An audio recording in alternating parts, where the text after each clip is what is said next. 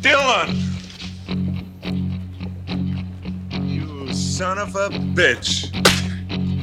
Exposed, c'est le podcast de filmexposure.ch dans lequel nous exposons l'actualité du cinéma à la lumière de l'histoire du 7e art.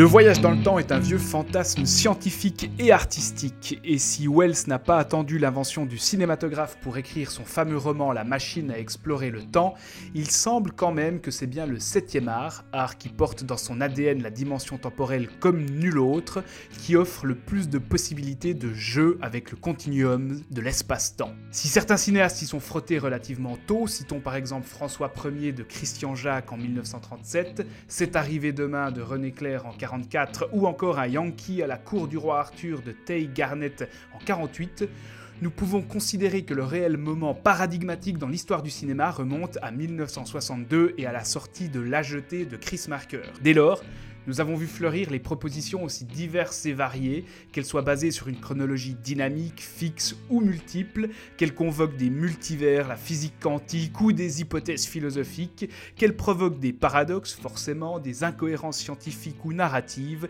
ou tout simplement des mindfucks mémorables, soit autant de manières de donner tort à Héraclite lorsqu'il déclarait qu'on ne se baignait jamais deux fois dans le même fleuve. Et quel meilleur moment que celui de la sortie de Tenet, nouveau film de Christopher Nolan, cinéaste du temps s'il en est, pour évoquer trois films qui sont autant de propositions intéressantes à nos yeux de jeux sur l'entropie inversée ou l'incohérence quantique. Je veux parler de Déjà Vu de Tony Scott ou Déjà Vu, de Triangle de Christopher Smith et de Cohérence de James Ward Birkitt. Et pour parler de tout ça, j'ai avec moi celui qui serait capable d'inventer une DeLorean dans l'unique but de revivre l'expérience transcendante d'une crêpe au fromage savourée un jour d'été 2016 à Neuchâtel. J'ai nommé Alexandre Allo. Salut Alex. Salut Thomas. Et le seul homme plus misanthrope encore que Rick Sanchez, qui sort fou de voyager vers le futur ou vers le passé pour autant qu'il puisse débarquer à une époque à laquelle il sera certain de ne croiser aucun être humain. C'est bien sûr Sébastien Garber. Salut Seb. Salut Thomas, salut Alex. Bienvenue dans Expose épisode 12 consacré à Tenet et au bordel quantique d'entropie inversée. Would you like to know more?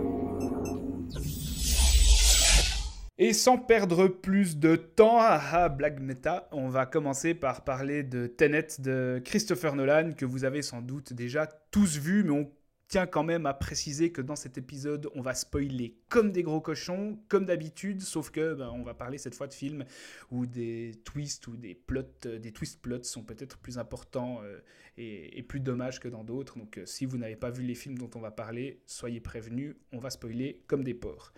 Donc euh, Tenet, Seb, est-ce que tu peux nous pitcher ce nouveau Christopher Nolan attendu comme le Messie qui est censé donner un second souffle au cinéma en 2020, année meurtrie. Ouais, et qui n'a pas fini d'être meurtri d'ailleurs. Bon, euh, du coup, Tenet, en fait, c'est beaucoup plus simple que ce que, ça en a l'air. Donc, c'est l'histoire d'un type qui n'a pas de nom, qu'on appellera le, enfin, que, que, le film appelle le protagoniste, qui est joué par euh, John David Washington, donc qui est le fils de Denzel Washington, donc ce, protagoniste en fait qui est un agent de je ne sais plus quelle agence euh, quelconque, qui euh, va plus ou moins échouer dans une mission, va être fait passer pour mort et on va lui donner un mot, le Tenet justement, qui va le faire rentrer dans une espèce d'organisation, on ne sait pas trop ce que c'est qui, euh, qui va le mettre sur une mission où il va devoir euh, en gros retrouver la trace d'un type qui a prévu d'annihiler euh,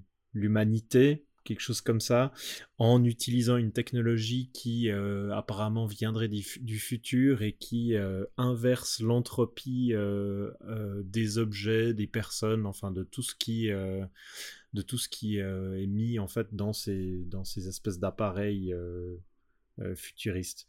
Voilà, donc on a une histoire assez basique, une, mission James Bondienne avec un type qui va devoir un peu se mêler, retracer le, le, chemin pour arriver à ce, grand ennemi qui est joué par Kenneth Branagh et qui va sur son chemin se promener en Inde, en Italie, croiser différentes personnes dans un espèce de... Enfin bon, on va en parler quoi, mais dans un espèce de bordel incommensurable qui transforme le film en mal de crâne, qui lui perdurera des jours et qu'une entropie ne pourra pas faire disparaître. Voilà. Bien, merci pour ce résumé. Euh, je pense qu'on apportera encore des précisions par rapport à tout ça. Mais dans un premier temps, Alex, qu'est-ce que tu peux nous dire de, de ce que tu as pensé de Tenet? Bah écoute, euh, bah, en fait, c'est un film qu'on voit dans, un, dans des circonstances euh, qui sont quand même assez, assez euh, unique, parce que euh, c'est le premier gros blockbuster qui revient après les fermetures des cinémas cette année. Euh, censé donner donc un, nouveau coup de fouet à l'industrie la faire repartir. Et ça, enfin, je sais pas vous, mais pour moi, ça pose peut-être des, euh, des attentes sur le film qu'on n'a pas forcément avec les films qu'on va voir au cinéma en temps normal. Quoi. Et surtout, ce qui, ce qui, ce qui donne cette impression, c'est le fait que Nolan a, a, insisté avec véhémence pour que son film euh, sorte au cinéma euh, dans, dans ces conditions-là. Euh, partout dans le monde, y compris dans les pays où la situation ne s'améliore pas. ce qui représente quand même une, un risque assez, assez monstrueux parce que je crois qu'il est censé empocher un pourcentage des entrées euh, lui-même. Euh, au lieu de, je sais pas si, je sais pas si c'est à la place d'un salaire ou en plus de son salaire de réalisateur. Euh, mais enfin, il a gros, il a gros à perdre quoi. donc on se dit bon, il doit être persuadé d'avoir fait un film immanquable et voilà, son, espèce de, de magnum opus quoi. Euh, donc bon, qu'est-ce que j'ai pensé de Tenet? Eh ben, euh, c'est de loin pas son meilleur film, à, mon sens. Euh, il y a de l'ambition, comme toujours, qui est tout à fait louable. Il y a des idées intéressantes, mais voilà, tout ça est embourbé dans une, dans une exécution et surtout une histoire dont on se fiche pas mal. Quoi. C'est le gros problème de Tenet, à mon avis, c'est que ben, il, a, pas grand chose à dire, il a pas grand chose à raconter. Euh, c'est euh, comme tu l'as dit, Seb, euh, voilà, c'est c'est un espèce de c'est une espèce d'histoire James Bondienne tellement tellement peu originale en fait, tellement peu surprenante qu'on a du mal à trouver des, des ancrages sans, sans, même parler du fait que ce soit émotionnellement vide. Euh, on, a, du mal à trouver des ancrages euh, mhm. euh, scénaristiques intéressants au-delà du concept que Nolan nous propose en fait.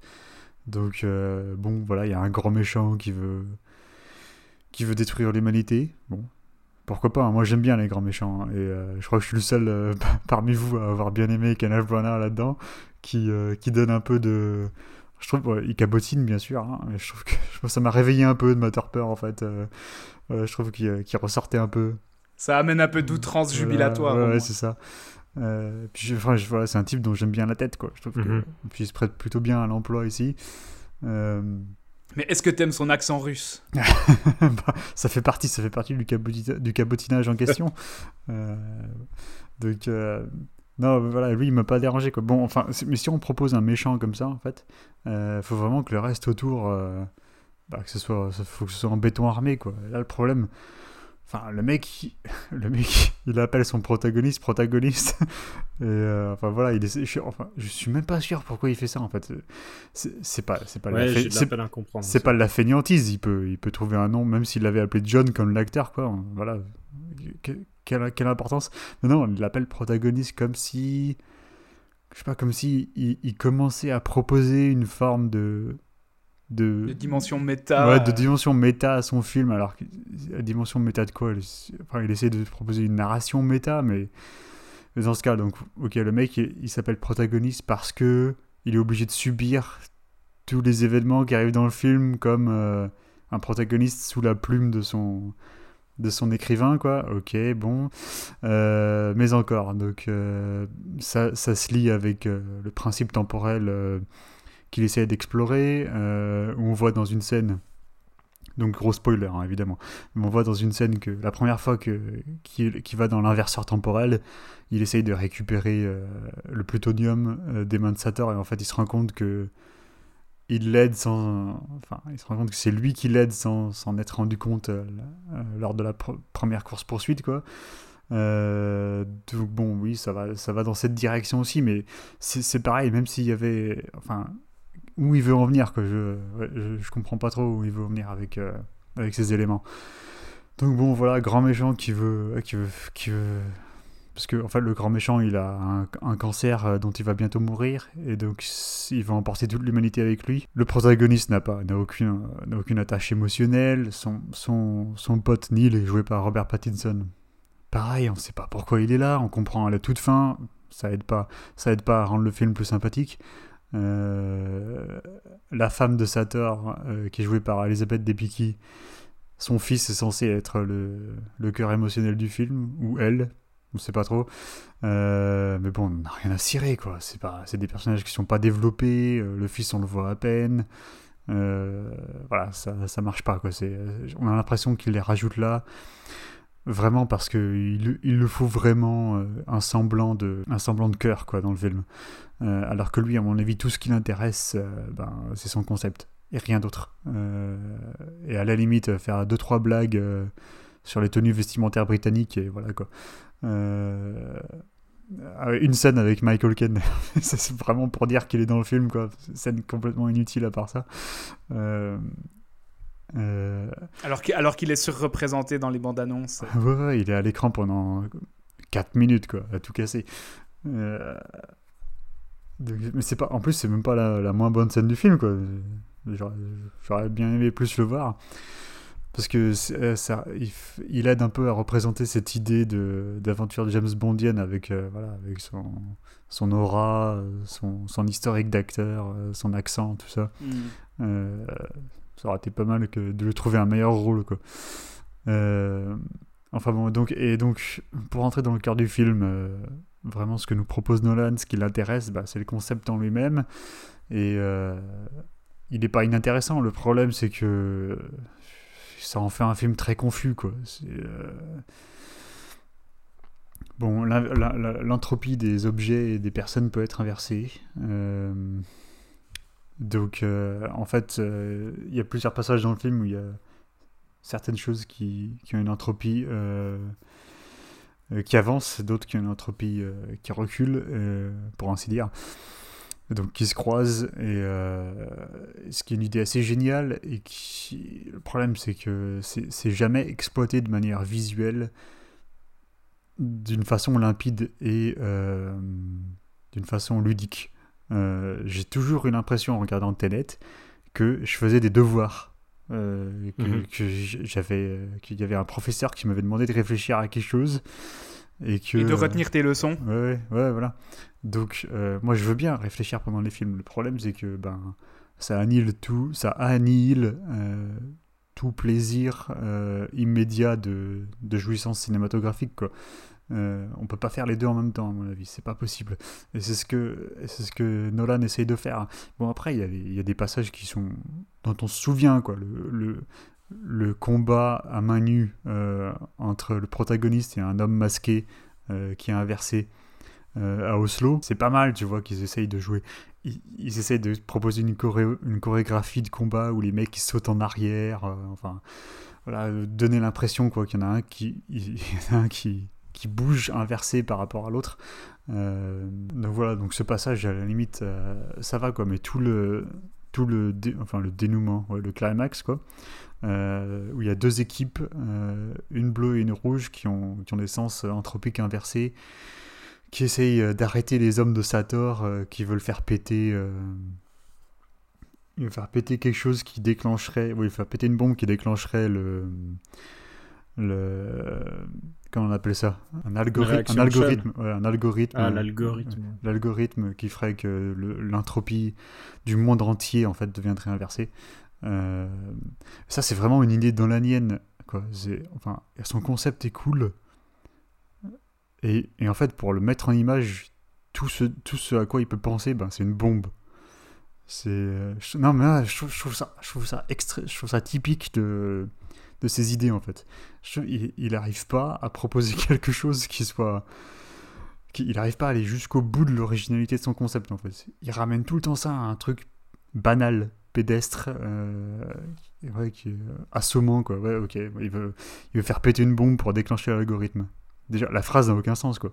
En quoi faire péter la bombe mhm. déclencherait l'algorithme? Enfin, on s'en fout quoi. Euh, pourquoi Ouais, c'est extrêmement, extrêmement bizarre quoi. Euh, donc bon, tout, tout, tout ce passage aurait dû aurait dû être jouissif visuellement et cinématographiquement. Et il y a quelques, il y a, quelques passages, quelques secondes où on se dit, ah, on s'en approche. Mais en fait, non, parce que euh, il n'arrête pas de, de, faire des sauts en avant, en arrière entre les deux équipes. Il y a Neil, le personnage joué par Robert Pattinson, qui change de, qui change de, sens anthropique pendant, euh, pendant la séquence. Euh, donc en fait, il faut y revenir, il faut y repenser. Euh, ce qui fait que du coup tu rates des trucs. Enfin, quand, quand tu reprends ce qui s'est passé il y a 10 secondes, bah, tu, tu rates ce qui se passe à l'écran au moment présent. Quoi. Donc voilà, donc c'est, c'est, un, en fait, il exige que tu fasses marcher ton cerveau en même temps que supposément ton, plaisir de, de, spectateur. Et il exige quasiment qu'on revoie le film plusieurs fois quoi, pour, pour en parler, enfin pour être sûr d'avoir tout capté et tout ça. Euh, enfin voilà, heureusement il y a des gens qui, qui l'ont fait pour nous, qui sont allés voir cinq fois le film et qui ont fait des superbes vidéos YouTube pour tout expliquer. Euh, donc euh, voilà, ça c'est. Si vous l'avez vu une seule fois et que vous n'avez pas pigé des trucs, je pense que plutôt que d'aller le revoir, vous perdrez moins de temps à aller voir ces explications. Mais voilà. est-ce que tu penses que c'est possible? Parce que je sais que tu as parlé de ça dans ton article, dans ta critique du film qu'on a publié sur euh, Film Exposure, et on a parlé de ça un peu. Est-ce que tu penses que c'est possible de proposer un spectacle qui soit à la fois jouissif sensoriellement, euh, en termes de mouvement, en termes d'image, et, intellectuellement euh, sollicitant ou est-ce, est que tu penses que c'est Nolan qui le fait mal, donc? Ou est-ce que tu penses que c'est tout simplement pas possible sur le papier d'allier les deux? Bah, c'est possible, possible de faire des films où il y a les deux, mais j'ai pas encore vu un film qui faisait les deux en même temps. Euh, tu vois ce que je veux dire? Euh, ouais. C'est intéressant parce qu'il y a donc, Alan Moore, le, le scénariste de, de comics, euh, qui, qui, en parlait il y a quelques années quand il avait fait Lost Girls, donc Filles perdues, et il disait, il disait que c'était ce qu'il essayait de faire en fait. Il, essayait de trouver l'équilibre parfait entre euh, l'excitation euh, pornographique et euh, la stimulation intellectuelle. et c'est une œuvre, tout à fait remarquable. et peut-être, c'est peut-être l'œuvre qui s'approche le plus du résultat escompté. Mais c'est une BD, donc voilà, donc l'approche à la BD est forcément différente de l'approche du cinéma. la BD, tu peux prendre ton temps, tu peux, tu peux revenir en arrière, tu peux t'arrêter sur une page, enfin, c'est ton rythme de lecture. Quoi. Euh, le cinéma, non, tu peux pas le contrôler, le rythme de lecture, donc il faut, euh, il faut suivre ce donc que... en fait, il faudrait que concept, le, concept euh, un peu perché ou de science-fiction, il faudrait qu'il soit limpide et qu'ensuite, il donne lieu à une scène d'action qui soit instantanément jouissive, parce que tu as compris la, la base, euh, la, la, la, conjecture bah sur laquelle elle se basait. C'est parce que les mécaniques, les mécaniques sont pas claires. Euh, c'est pour ça, c'est pour ça que mhm. ça rend mhm. tout confus quoi. Ça rend les scènes d'action confuses. Voilà. Mm.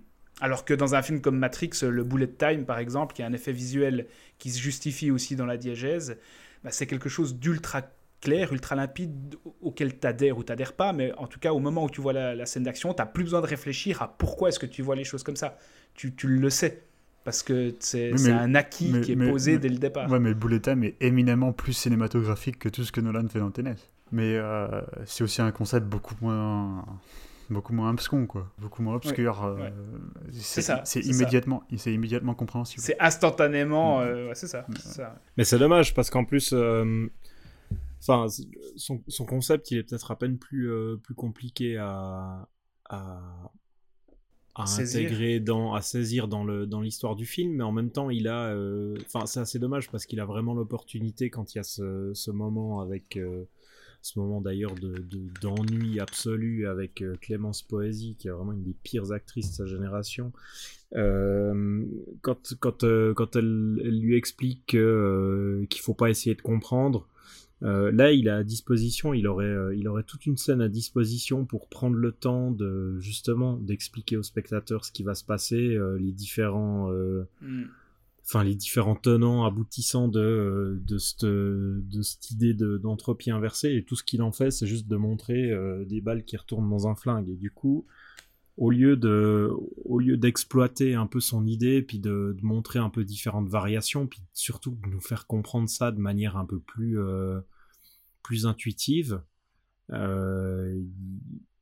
il, expédie ça d'un coup, et puis ensuite il nous, il nous lance dans le film en, en espérant qu'on va se débrouiller avec, euh, avec ces deux, trois explications. euh, Hmm. et, et pas grand chose d'autre. Et du coup, on se retrouve, euh, on se retrouve avec un. Enfin, je trouve que le film est vraiment euh, est assez, euh, assez schizophrène en fait. D'un côté, avec ce truc très, euh, avec cette intrigue hyper simpliste euh, qui a vraiment aucun intérêt, où on nous, on nous balade un peu à droite à gauche avec des sous-intrigues qui complexifient encore plus le film alors qu'elles ont encore moins d'intérêt. Enfin, toute l'histoire du du faux tableau, enfin du tableau qui serait un, qui, qui, sert strictement à rien, qui est juste là pour un peu euh, un peu remplir le remplir l'espace et nous amener, nous conduire vers un autre personnage.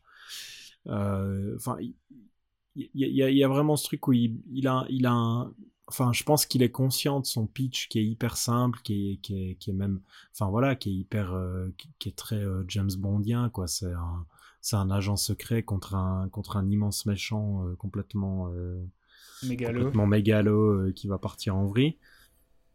Et du coup, il essaye de contrebalancer, je pense, ce- ce- cette approche très simple avec avec ses idées de d'entropie, etc., ces, ces concepts de science-fiction euh, qui va essayer de rendre euh, de plus en plus complexe au fur et à mesure qu'on avance dans le film. Mais au final, ça ça apporte rien, ça c'est jamais grisant.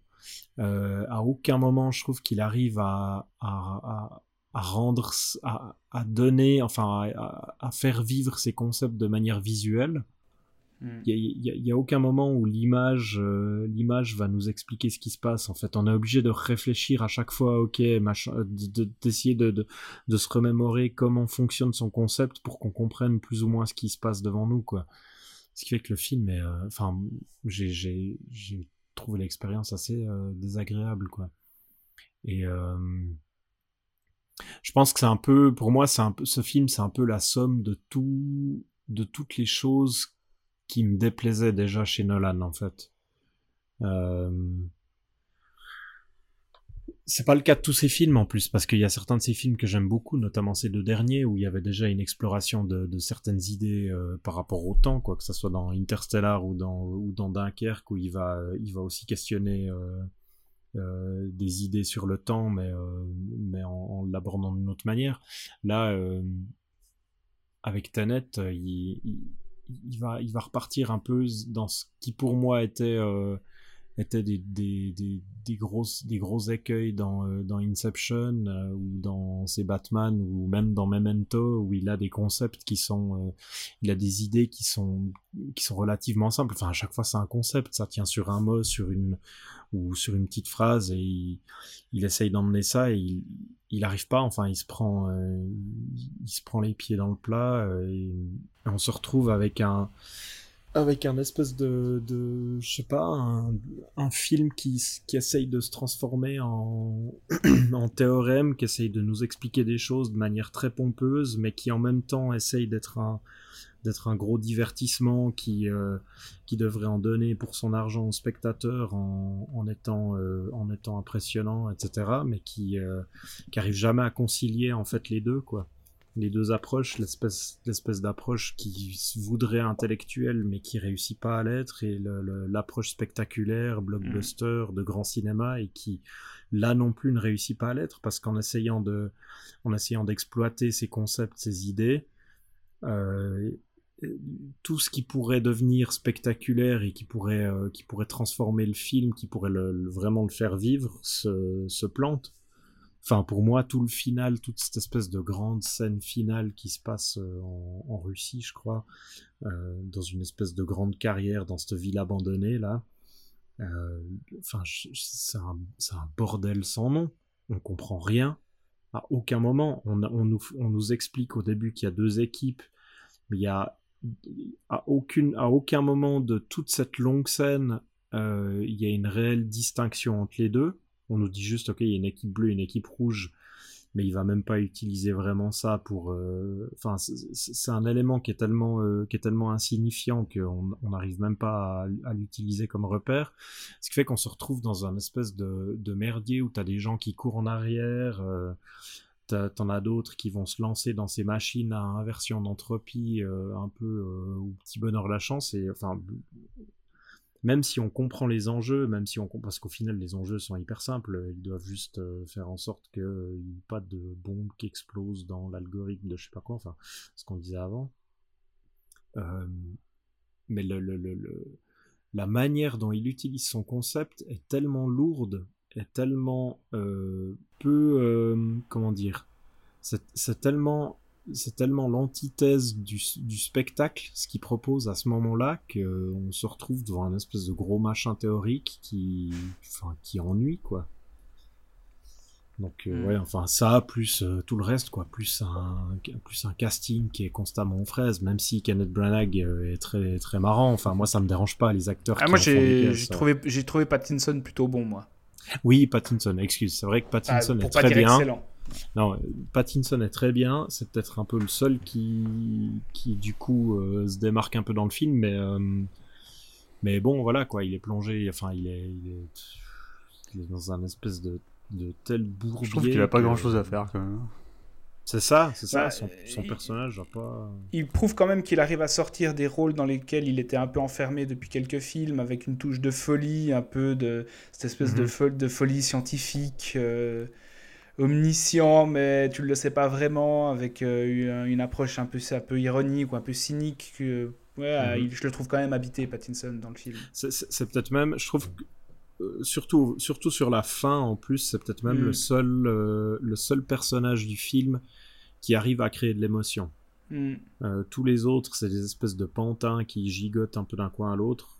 lui, c'est le seul, même, même si c'est sur des trucs hyper éculés qu'on a déjà vu mille fois, il y a vraiment cette scène à la fin qui arrive beaucoup trop tard et qui arrive vraiment à un moment qui fonctionne pas vraiment, mais, mais juste lui, par sa manière de la jouer, euh, réussit mhm. à, à, créer un peu d'émotion. Mais enfin, le fils Washington, bah, c'est comme, euh, comme, comme tu le disais, ou enfin, je sais plus où j'avais lu ça, que voilà, quoi, le, le charisme, ça se transmet pas forcément. Euh.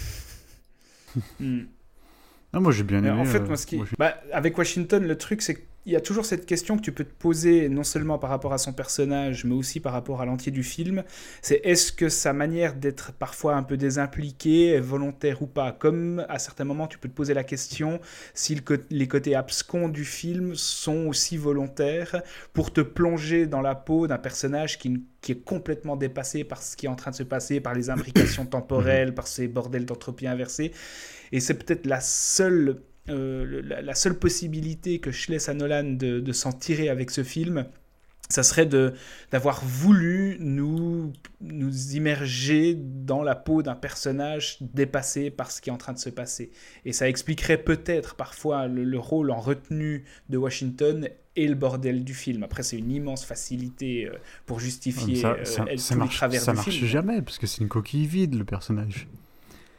Il, veut, il, veut faire un, il veut faire son James Bond, mais James Bond, même si on ne connaît pas sa vie privée, il y a des détails qui font que c'est un, un, personnage avec. Euh, voilà, un, personnage incarné. Un, incarné, même quand il demande euh, la façon dont il demande à boire un martini, voilà, c'est un truc que tout le monde fait pas. C'est. Euh, Ouais, mais si, si tu appliques, si les, les, théories euh, physico-philosophiques du film, est-ce qu'il n'y a pas cette idée de nous faire comprendre qu'on est tous des protagonistes euh, dans des vies pourri, ou destin qui nous dépassent pourri, bla, C'est, bien sûr que c'est nul à chier, mais c'est peut-être la, la, seule échappatoire que je laisserai à C'est un truc, non, mais euh, c'est, un truc, c'est un truc d'étudiant de première année de cinéma, quoi. Pas totalement, totalement. Non, puis en plus, j'ai, enfin, j'ai aussi l'impression quand je regarde que ça soit Inception ou ce film-là, ou même c'est Batman euh, ou, d'autres trucs qu'il a fait, euh, j'ai toujours l'impression que Nolan a peur de, de créer des choses dans ses films où il a envie de faire du spectacle, il a envie de faire du grand spectacle et d'en donner, d'en donner au spectateur pour son argent et de faire un truc mhm. qui va vraiment le souffler.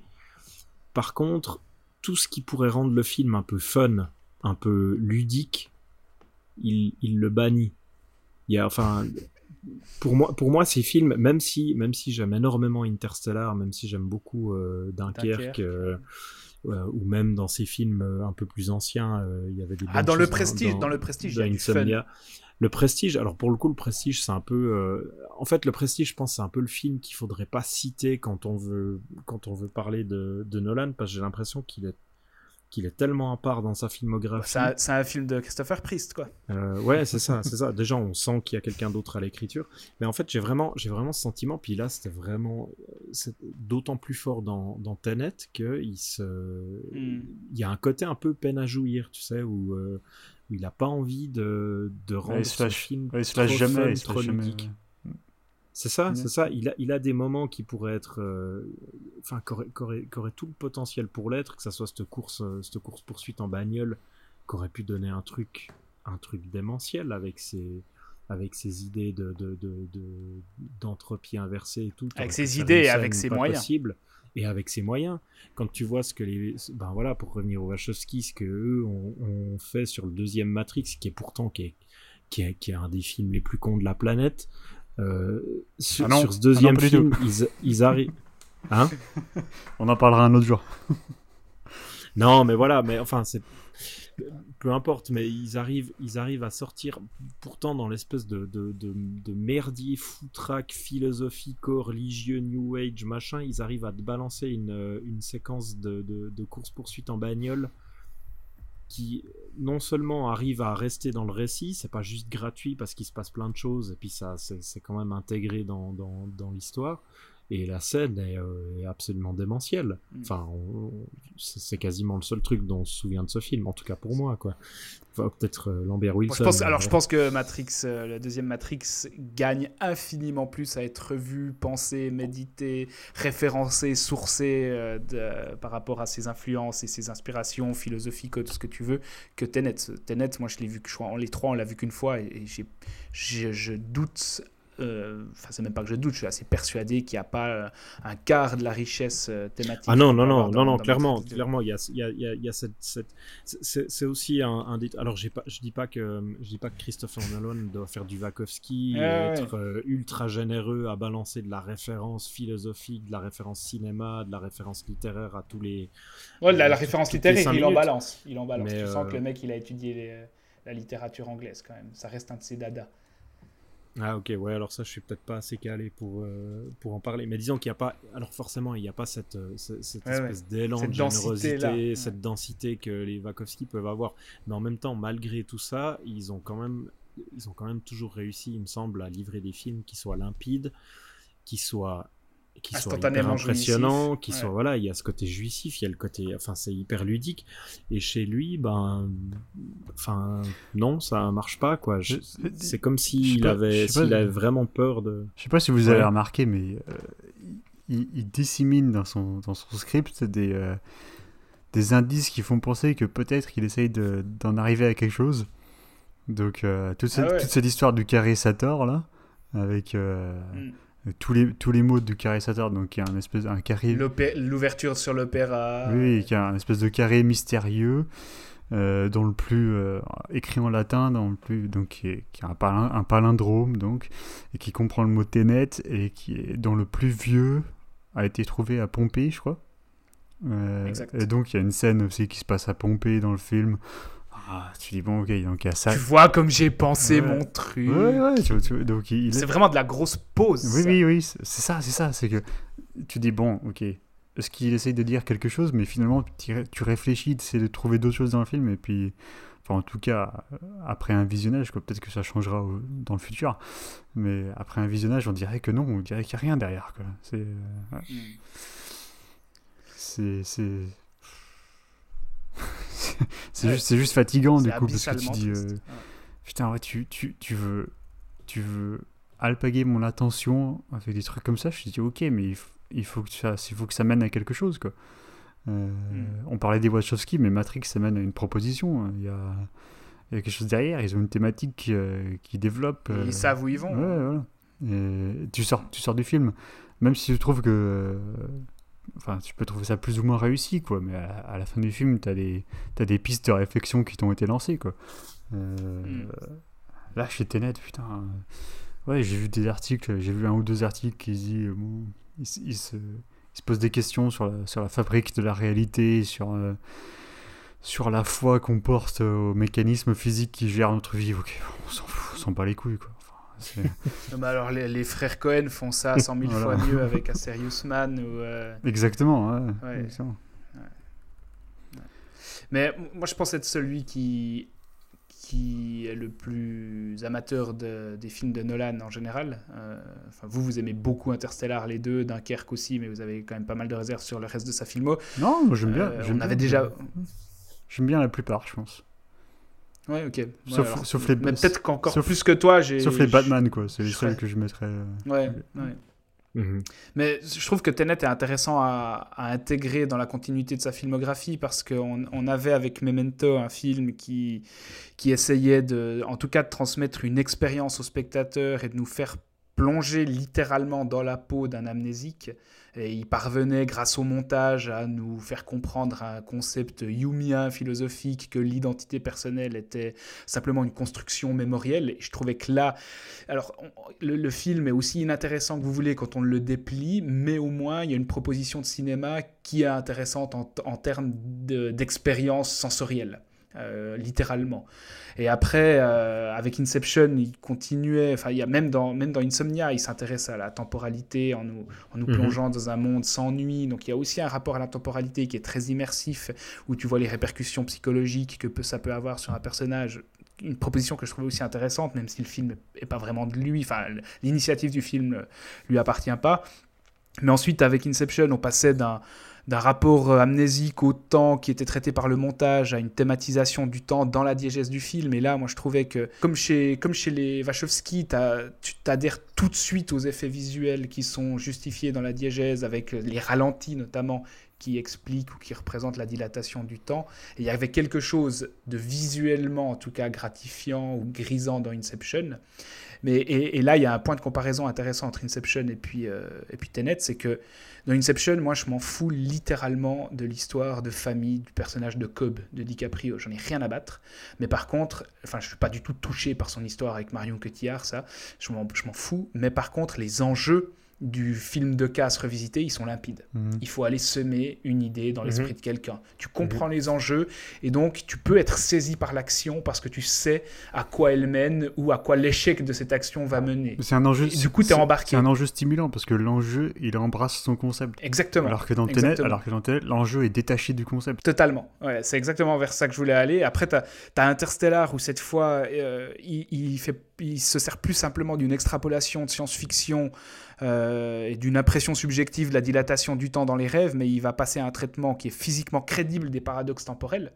euh, basé notamment sur les théories d'Einstein, blablabla. Et, là, il en fait quelque chose d'émotionnel. Je trouve que là, il y arrive. C'est-à-dire qu'il se saisit d'un concept physique et il en fait un ressort émotionnel quand tu vois que tu peux être plus vieux, euh, plus jeune que ta fille, par exemple, avec le personnage de McConaughey. Et là, il y a une utilisation du temps et des enjeux émotionnels du concept qui, qui fonctionne très très bien. Il va jusqu'à d'ailleurs rationaliser la, la question de l'amour euh, physiquement. Et après, avec Dunkerque, il propose un truc hyper intéressant aussi au niveau du temps en termes d'expérimentation ou en tout cas en termes d'expérience sensorielle et uniquement Mhm. sensorielle, c'est presque pas narratif En tout cas, ça passe que par l'image presque, et puis par euh, cette, cette, impression subjective du temps et de la durée en fonction de, de l'intensité de l'action que tu es en train de vivre. Et là, c'est un pari expérimental qui fonctionne hyper bien. Et en fait, ce qui va retenir de Dunkerque, ce qui est drôle, c'est qu'avec Tenet, tu as l'impression qu'il prend en compte toutes les critiques qu'on a pu lui faire avec Inception Interstellar quand on lui dit qu'il était beaucoup trop théorique, beaucoup trop explicatif. Et il se dit, cette fois, je vais zapper cette partie d'explication, comme tu le disais, Seb, euh, au moment où il s'adresse au spectateur en disant, essaye pas de comprendre, ressens-le, ce qui est aussi euh, une immense facilité.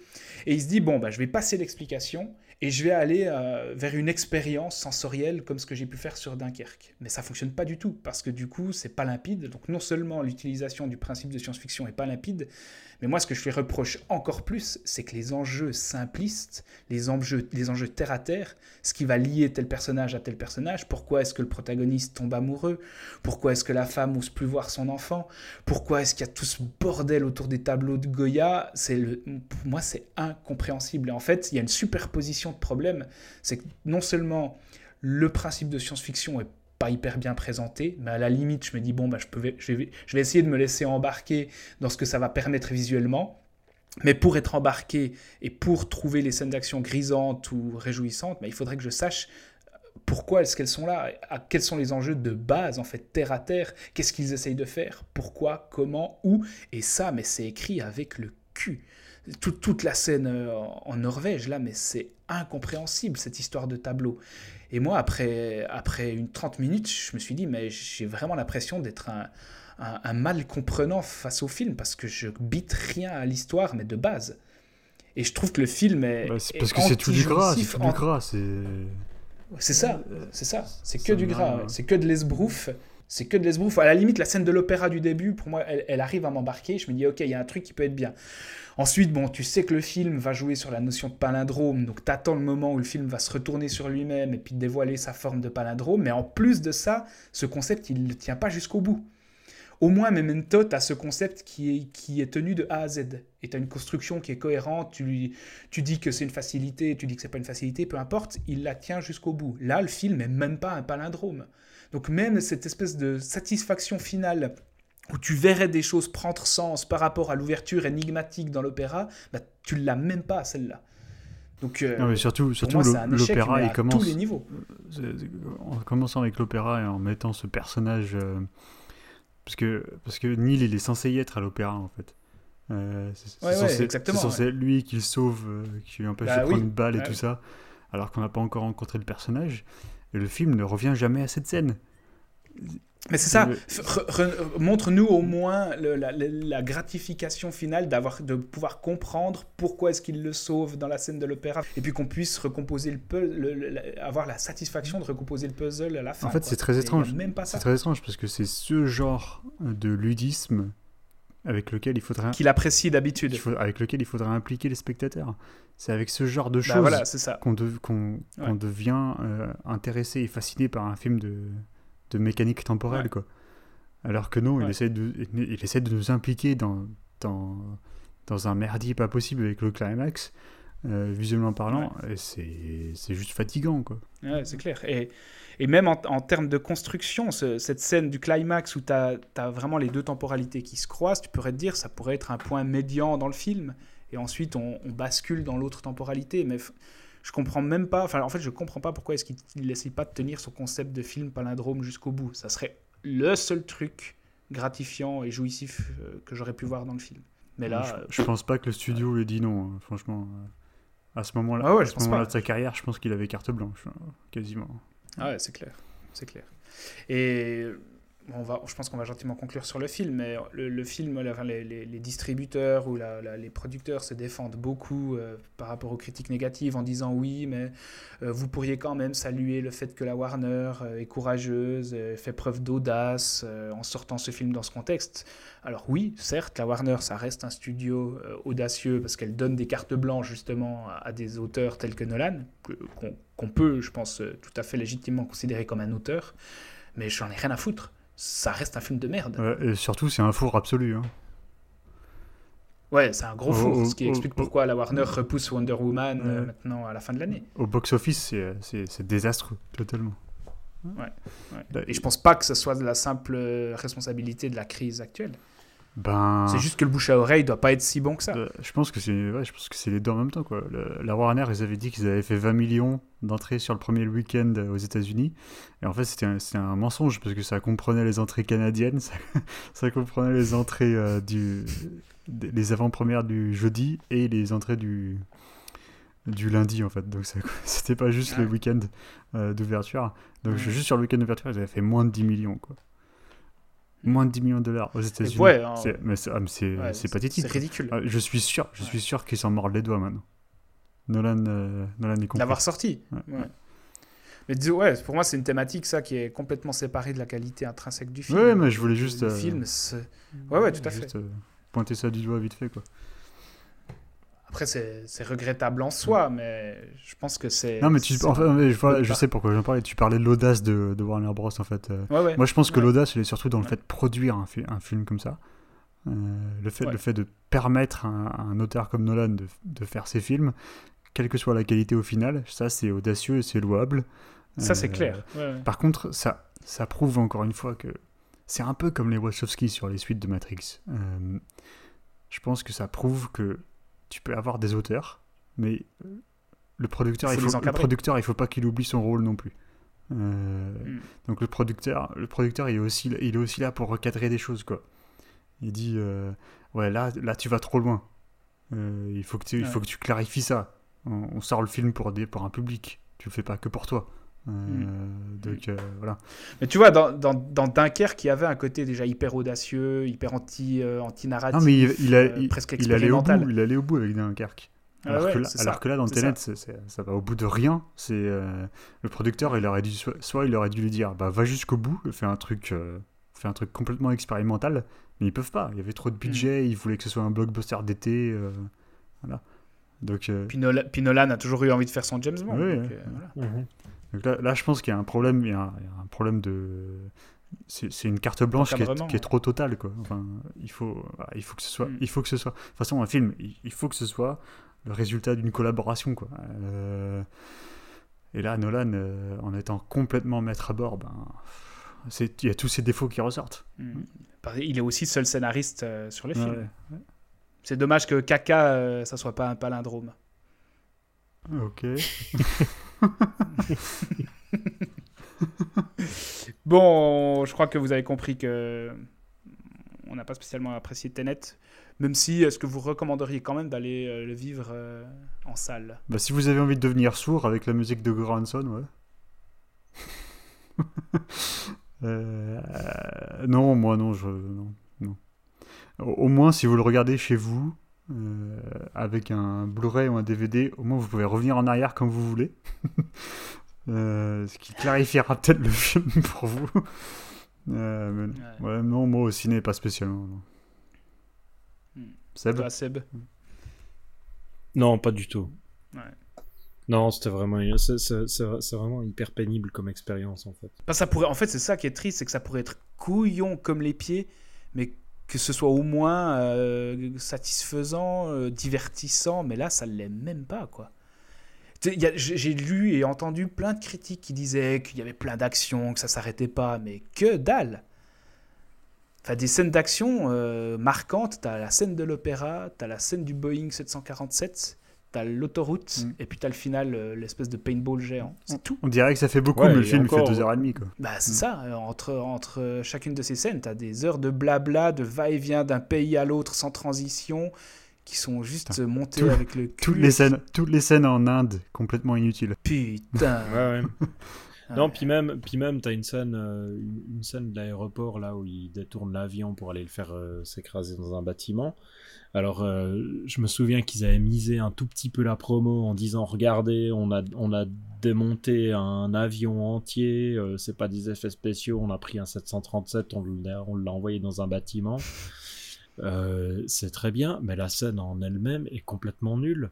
Mm. Enfin, il y, a, y a aucune, y a aucune dynamique à ce moment. Il y a aucun, c'est spectaculaire. Enfin, ça, ça essaye d'être spectaculaire parce que le volume est poussé à burne et qu'on a qu'on qu'on a bien compris que c'était un vrai euh, un vrai Boeing ou je sais pas quoi qui va aller euh, qui va aller s'éclaffer dans le dans le hangar dans, le, dans, le hangar mais euh, mais la scène en elle-même est pas c'est spectaculaire c'est spectaculaire dans son contenu mais jamais dans son contenant c'est ça ouais Ouais, tu...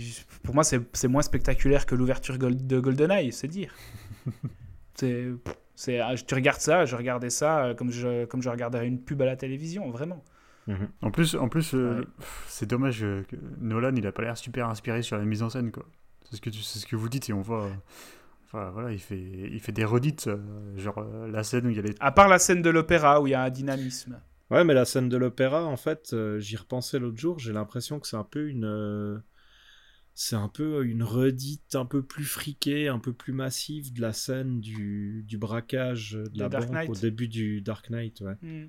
la construction est quasi identique, on retrouve le même genre de plan, on retrouve le même, la même, genre de musique dans les personnages, le, ouais, le même genre de hmm. musique. Euh, ce qui fait qu'il y a vraiment. Enfin, sa, scène d'ouverture fonctionne, mais du coup. je trouve que, ça, je trouve que ça marchait mieux dans Dark Knight quand même. Oui, oui, ouais, ouais, alors clairement. Pour rester sur Dark Knight, là, il y avait cette scène sur le toit où tu as Batman, Gordon et Dance qui parlent, où il fait, où il fait oh, pivoter sa caméra à 360 degrés autour des, trois, des trois gars, quoi. Et là, il refait la même à Oslo. Ça, et ça implique le protagoniste, Neil, ok, et un troisième mec, on se fout complètement, quoi.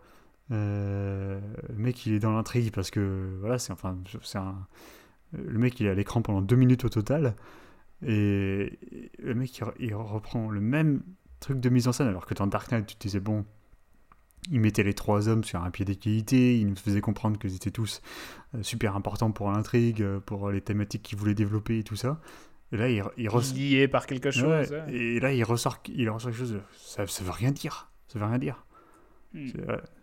Mais comme, comme le, le, dialogue final où tu as Pattinson, euh, Washington et un mec qui débarque dans le film depuis 15 minutes.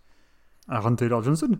Ouais, et depuis la moitié du film, Qui est dans le film. Ouais, ouais, 15 minutes, j'exagère, mais il n'a pas d'ancrage émotionnel, il n'a pas d'ancrage dramatique, le personnage.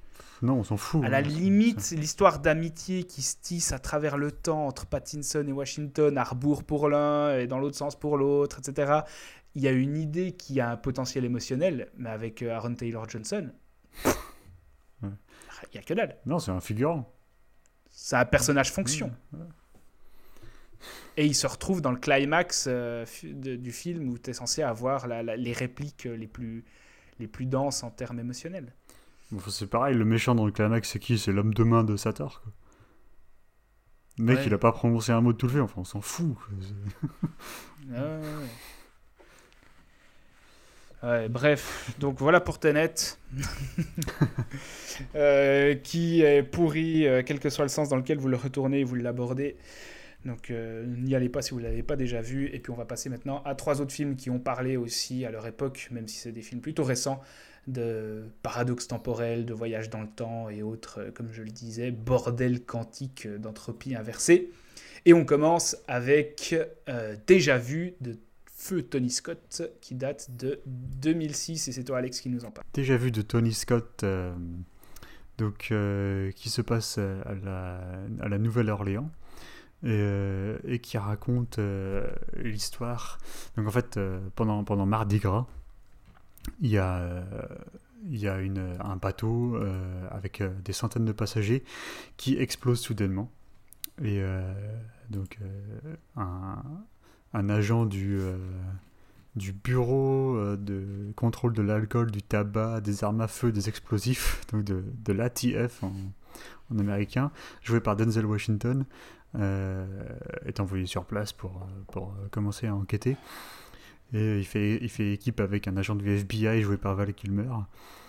Et euh, en fait, pendant le pendant l'enquête, Val Kilmer lui présente euh, ce, qu'il ce appelle, enfin, il présente ça comme, comme une nouvelle technologie satellite qui lui permet de regarder enfin, un, espèce d'enregistrement euh, vidéo euh, du passé, quoi.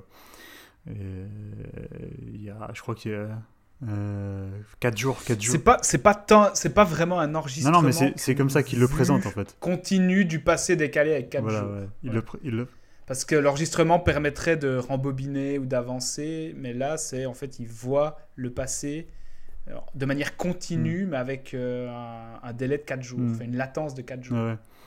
Euh, donc il lui présente ça comme une espèce de technologie euh, satellite passive. Et, et finalement, il se, il se rend compte, donc Douglas Carlin, qui est joué par Daniel, il se rend compte que c'est pas du tout ça et que c'est c'est une espèce de, de technologie de, de voyage temporel qui leur permet en fait de bah, tout simplement d'en- d'envoyer des, euh, des ondes euh, dans le passé pour, euh, pour voir ce qui s'y passe. Donc toujours avec le même délai, 4 jours, 6 heures, euh, etc. Euh, et euh, petit à petit, en fait, vu que ils, enquêtent, euh, euh, dans leur enquête, en fait, ils découvrent qu'il y a une femme qui s'appelle Claire qui pourrait avoir euh, une importance euh, dans cette histoire euh, d'explosion. Euh, et au fur et à mesure de l'enquête, en fait, euh, je pense que c'est la meilleure idée du film, du script, c'est que ben, euh, Douglas, il tombe peu à peu amoureux de Claire. Enfin, il tombe peu peu amoureux de Claire, d'une personne morte, en fait, qui a, il y a, déjà plusieurs jours. Donc c'est à, à travers, à travers la technologie de, chronomotion que les sentiments se, se développent. Donc voilà. Euh, donc encore gros spoiler hein, évidemment. Si vous n'avez pas vu déjà vu de Tony Scott, euh, foncez, mais euh, finalement il se rend compte que il n'y a pas que les ondes qui peuvent voyager. Et, voilà, donc il va, il va essayer de d'arrêter cette explosion terroriste en, utilisant la technologie en question. Voilà en gros pour le pitch de, de- déjà vu. Alors moi je trouve que c'est un film qui est infiniment supérieur à Tenet euh, sur quasiment tous les plans, euh, À part dans sa prétention. à part dans sa prétention. Enfin, Il n'y a pas de prétention, hein, déjà vu. Ouais, c'est ça. Ah. Il est, il est inférieur en termes de prétention, mais il est supérieur ouais. Euh, c'est ça qui vient justement. C'est déjà vu, c'est un, Bah, c'est un, film avec un concept génial euh, qui, qui est à la fois stimulant et émotionnel. Euh, parce que l'émotion est vraiment écrite dans le concept. Euh, et c'est mis en image par Tony Scott, euh, qui était un peu dans sa période. C'était en gros sa période expérimentation visuelle, quoi. Il sortait Man on Fire, c'était quand déjà? C'était deux ans, av- Ouais, euh, deux deux ans ans, avant. ouais, en 2004. Ouais, donc il sortait de, Ouais. de- de choses où là, je pense que Man on Fire c'était le plus, euh, le plus expérimental. Avec Ah, Domino. Domino, ouais, exactement. Mais donc là, bon, euh, c'est Mhm. c'est un, peu plus- c'est un peu plus abordable, déjà vu quand même. Ouais. Et je pense qu'il se lâche surtout lors d'une scène spécifique où, euh, où donc le personnage joué par Denzel, il essaye de. Ok, c'est difficile à expliquer parce qu'en fait il y a, il y a une portée euh, pour, le, pour la technologie de, de voyage dans le temps, il y a une portée. Et si, le, si les gens se, se déplacent en dehors de cette portée, ben, ils ne peuvent plus les suivre. Et donc le, le, le suspect terroriste se déplace en dehors de cette portée. Et donc Denzel, prend- C'est-à-dire que tu as, accès au passé dans un certain périmètre. Ouais, voilà, exactement. Et donc le Denzel, il Mhm. prend un- une voiture avec un casque avec cette, cette technologie pour, euh, pour étendre cette portée, mais donc il doit poursuivre le mec qui est sur une autre temporalité. Et c'est une course-poursuite sur plusieurs niveaux euh, temporels, quoi. Euh, ce, qui est, ce qui est encore une fois un concept super stimulant et immédiatement... euh, immédiatement Compréhensible. ouais, compréhensible et plutôt plutôt jouissif quoi en termes cinématographiques Mm. Tony Scott de son propre aveu pense qu'il aurait pu faire mieux je pense Sur cette scène-là, ouais, sur, euh, sur, cette scène là ouais. Euh, Ah, c'est ouais, vrai il, a dit qu'il était Bah, pas S'il s'il voyait Tenet, ça le décomplexerait. ouais, il disait qu'il était pas super content du résultat Euh, Mais en fait, peut-être qu'il n'est pas hyper content, excuse-moi de te couper, mais il est peut-être pas hyper content du résultat, parce que visuellement, ça permettrait encore d'autres choses. Mais ce qu'il y a, c'est que pour nous, spectateurs, c'est infiniment plus jouissif que Tenet, parce que tu comprends les, les- les possibles de cette technologie. mm, mm. Et en Ouais. fait, c'est d'autant plus jouissif que t'étends les possibilités offertes par cette technologie euh, au-delà de ce que tu es en train de voir. Et ça te donne accès à quelque chose de jouissif, même si tu vois pas tout ce que ça permet. Mm, mm. Tu Mais- dis putain, ouais, en fait, ça permettrait des trucs de dingue. Ouais, mais tu vois, les réflexions en fait, elles sont instantanées. Du coup, tu, ça. tu dis ça de façon instantanée et t'as pas besoin de t'as pas besoin de monopoliser ton euh, ton attention là-dessus Hmm. et tu peux te focaliser sur euh, sur la stimulation visuelle sans jamais oublier que tu es en train de voir un truc que tu n'avais jamais eu avant quoi. Euh, donc c'est- là que c'est une réussite par rapport euh, par rapport à, ce- à cette, à cette espèce d'équilibre euh, stimulation intellectuelle et visuelle à la fois quoi. Hmm. Mais c'est justement parce qu'il te force pas à réfléchir en même temps que tu apprécies l'action. C'est euh, c'est vra- c'est vraiment du. euh, tu dis, ah ouais, putain, j'ai jamais vu ça. Tu dis, ah ouais, il y a- il y, a ça qui est possible. Mais tu comprends toujours ce qui se passe. Ouais, Euh, la compréhension est instantanée ouais, ouais, et donc il y a du plaisir qui apparaît. Euh, voilà, je trouve que c'est un des, ouais, c'est un des films de Tony Scott que, que j'apprécie le plus. Je crois que j'ai pas vu, euh, j'ai pas vu toute sa filmographie. hein. J'ai encore des trous, des trous à compléter. Euh, moi, je trouve, ça- je trouve déjà vu est- je trouve assez cool et c'est pas euh, le, fait que je l'ai choisi. Je pense que c'est pas, c'est pas une, un accident qui est, les, qui est le père Washington justement qui joue dans, dans déjà vu et euh, c'est un personnage, bon déjà il a beaucoup plus de matière avec laquelle travailler, parce que il y a beaucoup plus de choses à faire, ses enjeux sont, sont beaucoup plus beaucoup plus profonds, et voilà, beaucoup plus touchants quoi. Et, euh, et surtout il amène au personnage euh, une densité tangible quoi. C'est euh, un, un mec c'est un, mec qui a un nom, tu sens qu'il a un passé, tu sens qu'il a une méthode de travail, tu sens que il a des, il a des, des objectifs qui sont différents des autres personnages du film parce que voilà, il, il Des convictions spirituelles Ouais. aussi, religieuses. Ouais, tout à fait. Euh, Il y a de la tension qui se crée entre lui et d'autres personnages. Par exemple, le personnage. Enfin, c'est tout simple, hein, mais le personnage de Bruce Greenwood, il lui dit euh, Non, elle est morte il y a 4 jours, oublie-la. Euh, voilà, on est, on est aux deux tiers du film. Et tu dis Bon, ok, il va devoir trouver un moyen de. d'aller à l'encontre de ce que son ce que son supérieur lui dit quoi ça enfin ça ajoute un petit enjeu ça, ça, aide à impliquer le spectateur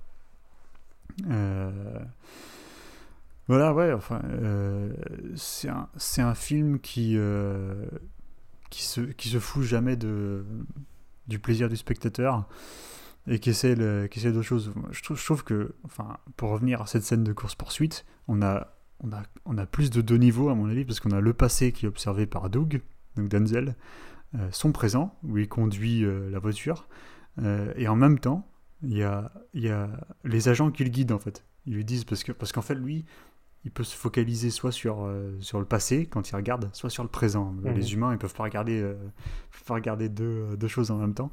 Euh, donc, il, il se, il, il s'appuie sur les agents qui sont au centre, euh, au centre euh, d'enquête, quoi, euh, pour lui dire, ah, euh, ok, euh, et, euh, tourne, tourne sur la droite, euh, etc. Euh, donc, ça, fait un troisième niveau. Et après, il y a le niveau, bah, euh, le niveau Du euh, spectateur. extra-digétique du spectateur. ouais euh, qui qui doit naviguer ce, dispositif qui est quand même assez complexe. Et euh, donc j'en avais parlé dans mon article sur la chronomotion, mais euh, euh, le chercheur euh, et enseignant Alain Boya, il en avait, parlé dans son, livre euh, Cinéma Machine, Machine à Monde. Et voilà, il dit très justement, je trouve que c'est un film dans lequel euh, on passe du statut de spectateur à celui de démiurge parce qu'on on va briser des murs qui séparent euh, les différents univers pour faire sens du film quoi. Euh, pour euh, voilà, on y pénètre et on change le cours de l'histoire euh, en créant des c'est lui qui dit ça en créant une, une autre réalité quoi. Euh, Ce qui est une thématique aussi euh, intégrée à la diégèse. Mm, Tout à fait. Mhm. Euh, et encore une fois, je vais finir sur ça. Je pense que c'est un film qui marche parce que euh, toutes les actions entreprises par Doug euh, sont ancrées émotionnellement dans euh, son objectif euh, personnel. C'est, un, film qui est, qu'on comprend parce qu'on se dit dans son, dans, à sa place, voilà, on ferait pareil. Quoi. Alors qu'à la Mm. place du protagoniste de Tenet, mais pff, on, voilà, on, on pigerait rien. on a, C'est ok, c'est ta mission. Bon. Le mec, il est mort. hein. Officiellement, dans Tenet, il est mort, mais c'est toujours sa mission euh, de euh, d'aller sauver le monde. Alors qu'il pourrait se dire, bon, trouver quelqu'un d'autre, quoi. Je m'en fous. Euh, mais non, il, suit, il suit la, ligne scénaristique parce que ça va le protagoniste. Alors que là, son père, dans Déjà Vu, bah, il s'appelait Doug et c'était vraiment quelqu'un à lequel on pouvait s'attacher. Voilà. Qu'est-ce que vous pensez de Déjà Vu? Ouais, moi, c'est vraiment un film que j'adore. Enfin, j'adore, je sais pas, mais c'est vraiment euh, dans les Tony Scott que je préfère, je pense.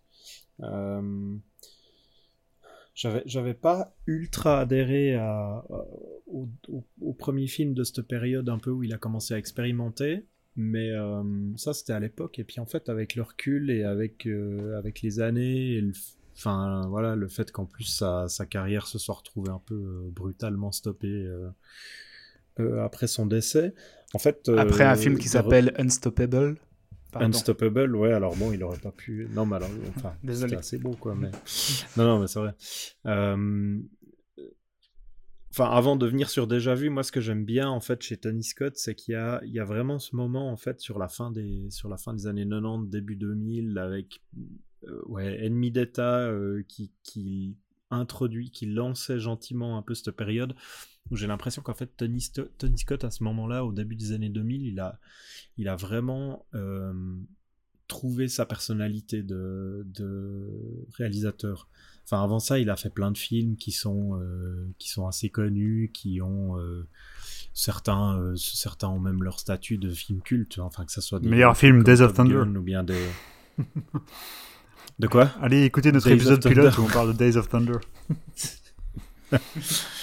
Non, mais voilà, il y a des, il y a- enfin, il y a des super trucs euh, dans ce qu'il a fait avant, des, des films euh, hyper divertissants, etc. Mais, Mais ça qui sont, un, reste- qui sont un peu les films de d'autres d'autres personnalités aussi.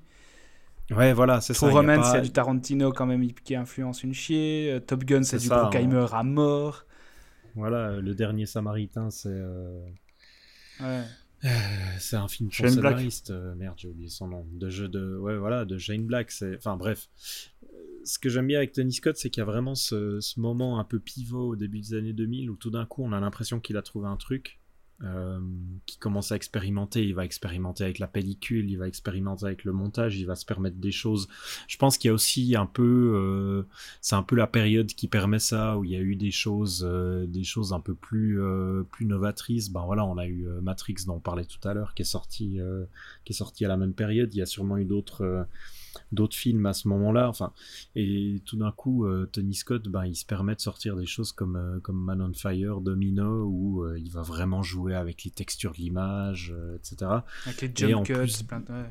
Ouais, c'est ça. Il y a vraiment, il y a vraiment un peu plein de plein d'expérimentations à, à, à plein de niveaux différents en fait de, de la matière qu'il a à disposition.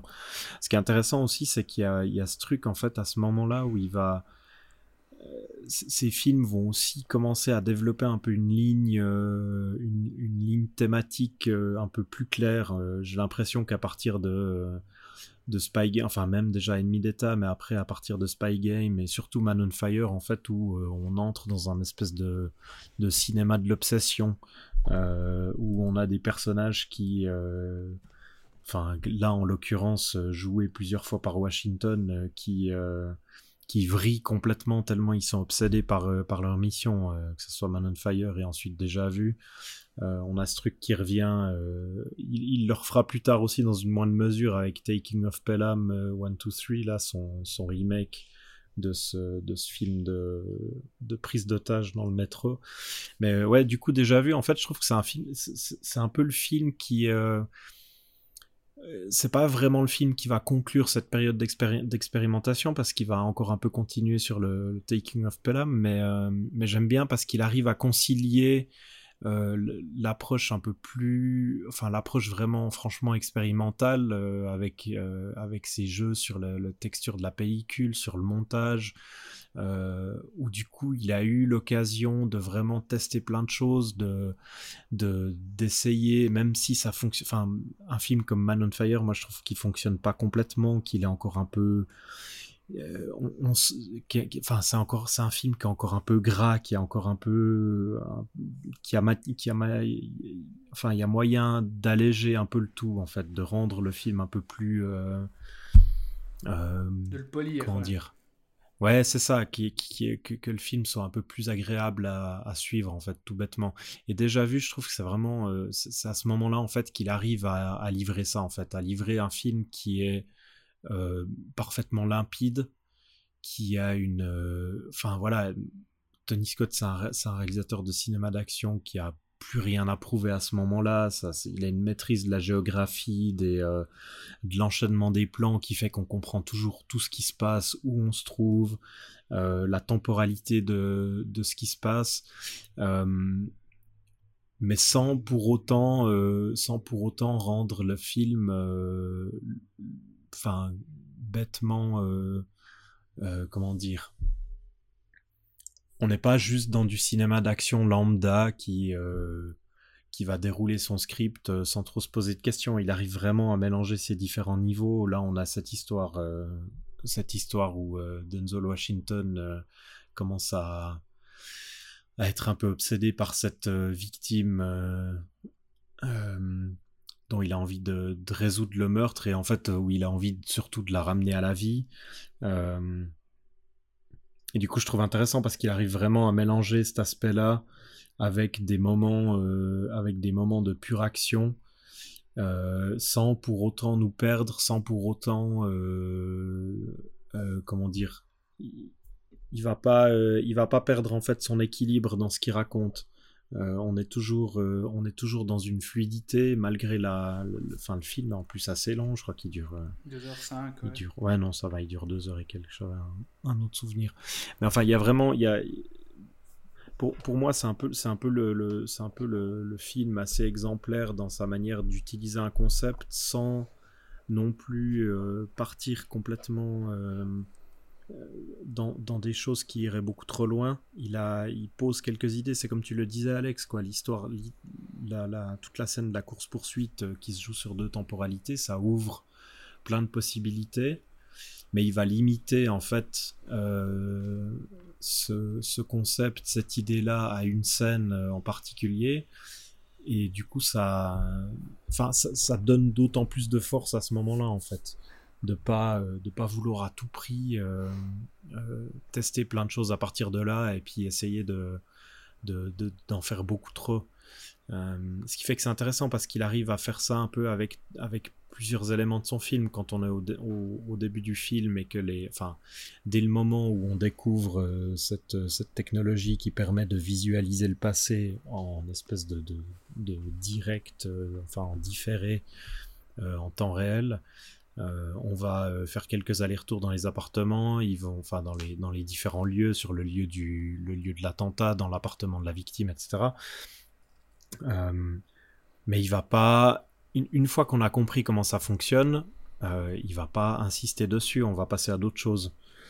Et ce qui, rend le film toujours assez dynamique, et une fois qu'on a compris euh, qu'on a compris les différents éléments et comment ils fonctionnent, bah, il peut amener euh, il peut amener d'autres choses et il va pas se répéter parce que le, le, le, les choses sont posées et le spectateur les a comprises. Je l'ai revu, je l'avais plus revu en fait depuis euh, depuis pas mal d'années et je, je pense vraiment avec le recul que c'est un des un des films de Scott qui qui a peut-être euh, peut-être le mieux vieilli parce qu'il arrive à garder enfin il arrive à présenter une, une, une idée de science-fiction sans tomber dans des dans des idées visuelles qui euh, qui pourraient euh, accuser le coup avec les années.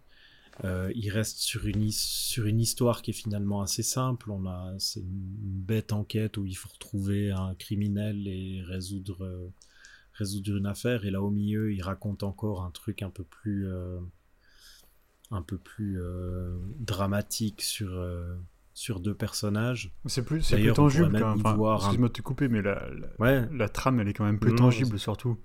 Ça sort en 2006 euh, ouais, les, ouais, les, attentats c'est encore quelque chose de très frais quoi dans la mémoire.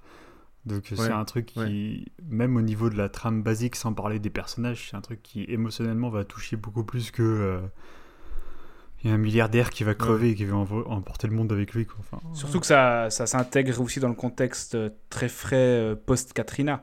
Oui, tout à fait. Ouais. Il, y a, il y a encore cette dimension-là. Ouais, ouais d'autant plus. Sauf erreur, c'est d'ailleurs la première grosse prod euh, hollywoodienne à avoir été tournée à la Nouvelle-Orléans tout de suite après le l'ouragan.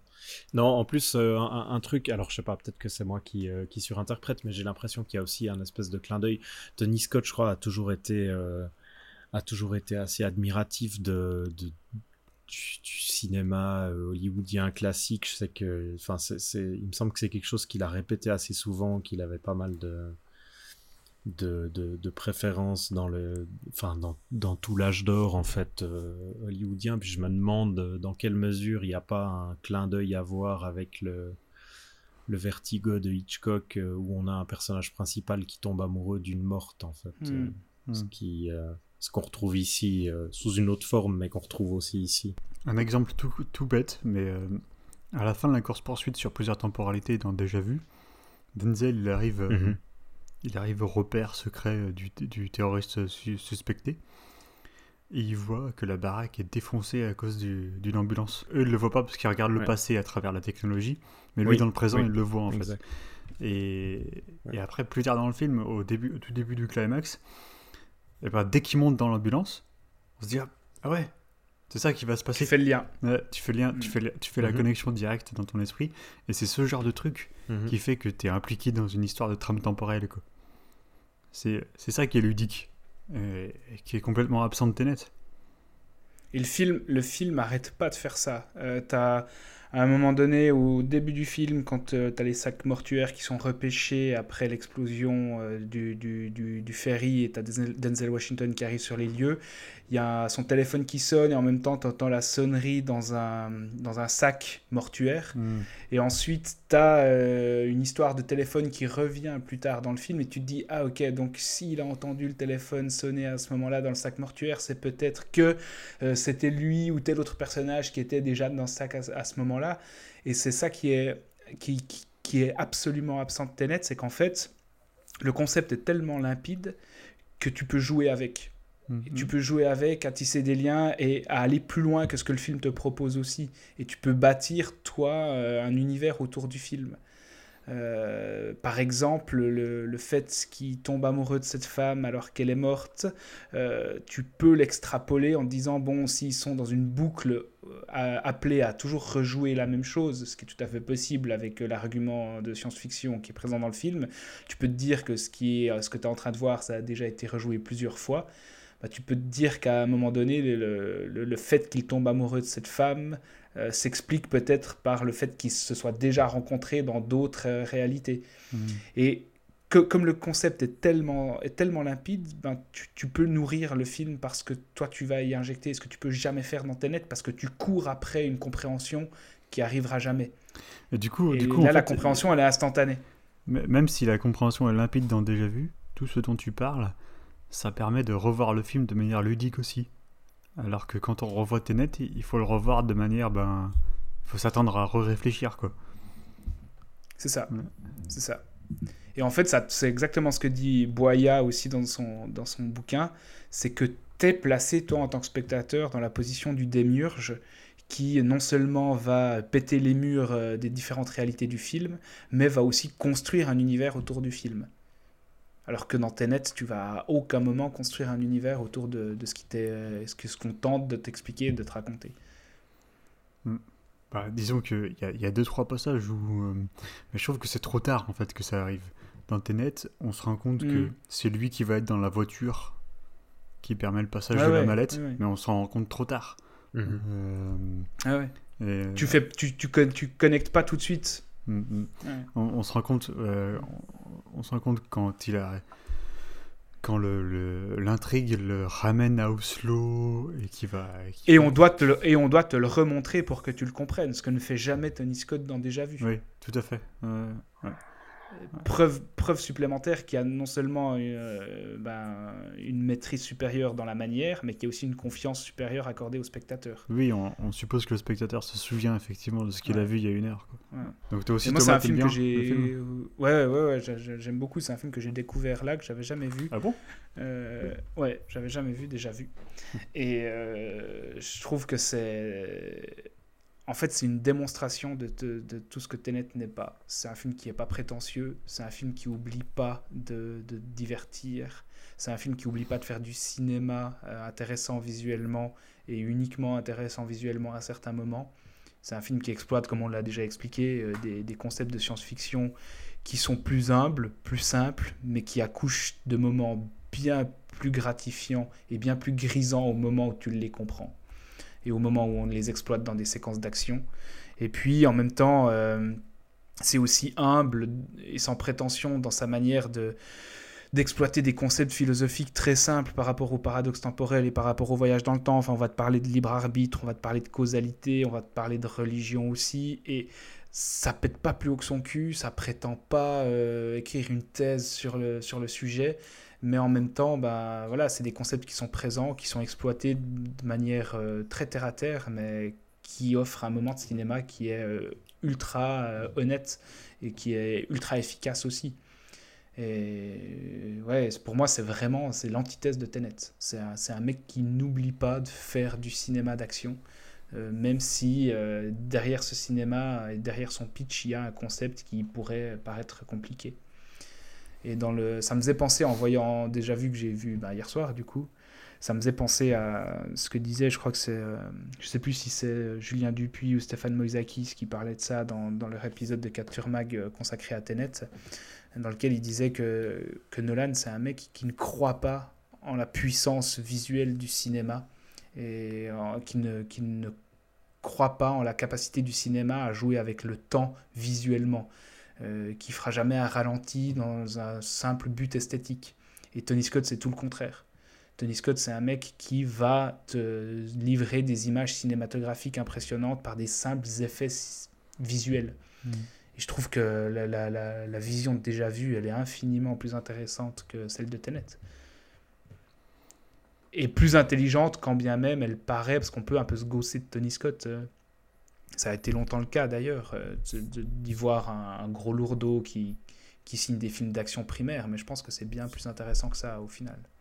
Et c'est un mec qui maîtrise tous ses effets à la perfection. Euh, c'est ce que tu disais, Seb, je pense que. Enfin, là, je te rejoins parfaitement. On arrive à un peu à, à, un moment euh, clé dans sa, dans sa filmographie où, où il maîtrise les effets à un tel point qu'il atteint une efficacité redoutable. Quoi. Ouais. Ce qui est intéressant en plus avec, euh, avec Tony Scott, d'autant plus en le mettant en le mettant en parallèle avec, avec Nolan, c'est que Nolan, depuis un moment, il se pose en grand défenseur de la pellicule, du, de, de, tourner ses films euh, sur, euh, sur un support physique, etc. Euh, quand on regarde ses films, c'est absolument pas quelque chose qui transparaît à l'image. Il pourrait très bien tourner tout ça en numérique, qu'on y verrait que du feu. Tony Scott, lui, a. Enfin. surtout dans cette période-là, en fait, jusqu'à son dernier film, mais dès la fin des années 90, il va, il va vraiment mettre en avant euh, ses tournages sur pellicule parce qu'il va commencer à jouer avec la matière, à jouer avec le grain et il va pas juste faire ça parce que euh, c'est rigolo ou parce que c'est joli, mais parce que ça va lui permettre de euh, de, de, créer un enfin de, de, rajouter l'organique en fait qu'il faut à ces histoires quoi. Que ça soit je pense que ça va ça, ça, sera surtout visible en fait en premier lieu dans dans euh, Man on Fire, qui sera vraiment le film où il va commencer à, triturer sa pellicule et qui du coup va, euh, va vraiment euh, être complètement raccord avec, avec ce qu'il montre à l'écran, avec, avec un type qui est complètement consumé par, par son obsession, mm. de son enquête, de, son obsession de vengeance, etc. Et du coup, ça, il va réussir à le retranscrire avec son traitement de la pellicule. Dans Déjà Vu, il y a aussi un jeu comme ça où, où les textures de pellicule, la texture texture de l'image va changer en fonction de la, de la temporalité et de ce qu'on nous montre. Et enfin voilà, c'est, pour moi c'est une autre démonstration où il va utiliser en fait la technologie qu'il aime, qu'il a à disposition. Euh, et qui va lui permettre de raconter un truc à travers l'image. Là, en l'occurrence, ça, ça, permet juste de faire de faire des décalages entre les, entre les temporalités, mais ça, ça sert aussi le film. Euh, à côté de ça, on a Nolan qui, lui, euh, de manière très théorique, va défendre la pellicule depuis des années. En soi, c'est pas un mal, je suis pas du tout contre ça, je trouve que c'est, même plutôt positif. Mais qui concrètement, dans les faits, va pas. Euh, te démontrer la nécessité d'encore utiliser va pas démontrer, c'est ça, hein. exactement, ouais. enfin, il, il, a envie de filmer en pellicule, mais on, on comprend pas on comprend pas euh, concrètement à quoi ça lui sert. Alors qu'en parallèle, on a un Michael Mann qui pendant des années, lui, défendait à l'inverse le, numérique, et qui te montrait pourquoi et qui démontrait pourquoi. C'est exactement ça. Il y avait une réelle, une réelle nécessité à utiliser ce format-là. Hmm. Enfin voilà, c'était juste un truc. C'est aussi intéressant à ce niveau-là de, comparer. Euh, déjà parce que, parce que Michael Mann et Tony Scott sont beaucoup plus dans une démarche comparable à celle des, des cinéastes de la nouvelle vague, par exemple, au sens où ils expérimentent. C'est des expérimentateurs, c'est des mecs qui, qui aiment la qui aiment la matière, qui aiment le support et qui vont qui vont pousser cette affection là jusque dans les histoires qu'ils racontent. Ah, tu regardes le dernier Michael Mann, Hacker, c'est mhm. enfin voilà, c'est déjà présent organiquement, visuellement. Euh. Ouais ouais. Ouais, et surtout il y a il y a il y a cette idée, je trouve, qui est intéressante, autant, autant Mann que Tony Scott, euh, d'être à la fois des, des expérimentateurs, ils arrivent à, essayer plein de choses dans leur film, mais à aucun moment ils vont oublier le spectateur, à aucun moment ils vont oublier euh, qu'ils doivent livrer un film qui va être mm. divertissant, qui va être prenant d'une manière ou d'une autre, qui doit raconter une histoire, qui doit être limpide dans ce qu'il raconte. Ils arrivent à, ils arrivent à, conjuguer toutes ces choses et à les, à les faire coexister. Euh, Nolan, on sent qu'il a envie aussi de repousser, euh, de repousser certaines choses dans le cinéma en général, dans son cinéma, de, de tester des concepts, de tester des idées. Mais, euh, mais enfin, je crois que c'est Alex, comme tu disais au début, c'est qu'en fait, on a l'impression qu'il fait ça que pour lui-même, en fait. Qu'il y a qu'il faudrait, il faudrait un producteur ou quelqu'un qui lui tape sur les doigts pour dire hmm. qu'il faut arrêter de, enfin, qu'il soit juste dans sa tête à lui et qu'il pense aux gens qui vont regarder ça. C'est marrant en fait, parce que les, les, scénaristes de Déjà Vu, par exemple, ils aiment pas du tout le film. Euh. Ils trouvent, ils trouvent que Tony Scott c'était le mauvais réalisateur pour leur histoire. Quoi. Euh, et euh, c'est le mec, c'est les mecs qui ont fait les Pirates des Caraïbes, ce genre de film quoi. et ça c'était leur projet c'était c'était leur projet qui leur sonnait à corps quoi c'était leur petit bébé qui voulait absolument. Euh, il, reproche quoi au film au final D'être trop euh, conceptuel ou pas bah, Non, dans la mise en scène, il, reproche au film que bon, il y a des trucs qui ont été coupés euh, du scénar, je sais plus exactement quoi, mais il, reproche juste au film d'être trop, de, trop centré sur l'action en fait, alors que eux, ils voulaient vraiment faire un film. un truc plus conceptuel. un, film, un film plus concentré sur le concept et sur l'histoire d'amour. Quoi. Apparemment, apparemment euh, Tony Scott a quand même ajouté une bonne dose d'action à tout ça, quoi, pour en faire un film plus, euh, plus immédiatement abordable. Euh, mm. Mais c'est marrant de dire ça parce que voilà, c'est un, un, film qui est né donc de, de forces collaboratives, mais en même temps en opposition sur certains, certains aspects. et le résultat est mm-hmm. finalement ben, plus convaincant qu'un film qui est entièrement aux mains de, de Nolan. Quoi. Bah, parce que ça trouve son équilibre. Les deux films, jusque-là, Tenet, Tenet s'inscrit dans une, dans une approche, comme, on dit, éternaliste du temps, c'est-à-dire que le passé, le futur et le présent euh, se sont déjà déroulés, se déroulent tous et se dérouleront toujours de la même façon. Euh... Et, sont, et, sont, et sont là dans un univers bloc. Ouais, et qu'on ne peut rien changer en fait. Mhm. Donc Tenet s'inscrit là-dedans, a priori. Je me trompe pas Non, non, t'as raison. Il n'y a jamais, il y a jamais de, de, nouvelle ligne temporelle qui est créée ou quoi que ce soit. Ah non, dans Déjà Vu, à un moment, il y a des scientifiques qui parlent d'une réalité créée, euh, alternative, d'un nouveau univers, nouvel univers créé si une personne voyageait dans le temps, en fait. Euh, je crois qu'ils parlent de ça. Je crois que Denzel il demande euh, est-ce que est-ce qu'un être humain peut, peut mhm. voyager et pas que des signaux quoi. Et là ils disent ah, c'est sûrement à ce moment-là que il y a un nouvel embranchement qui serait créé quoi. Et qui supprimerait l'embranchement initial. Ouais, c'est ça ce qu'ils disent. Donc en fait, il s'inscrit mm. un peu euh, entre les deux. Euh, ça, ça... c'est pas tant éternaliste dans. dans... Enfin, c'est éternaliste au sens si tu considères que le fait de changer ce qui s'est passé euh, existait aussi déjà. Mm.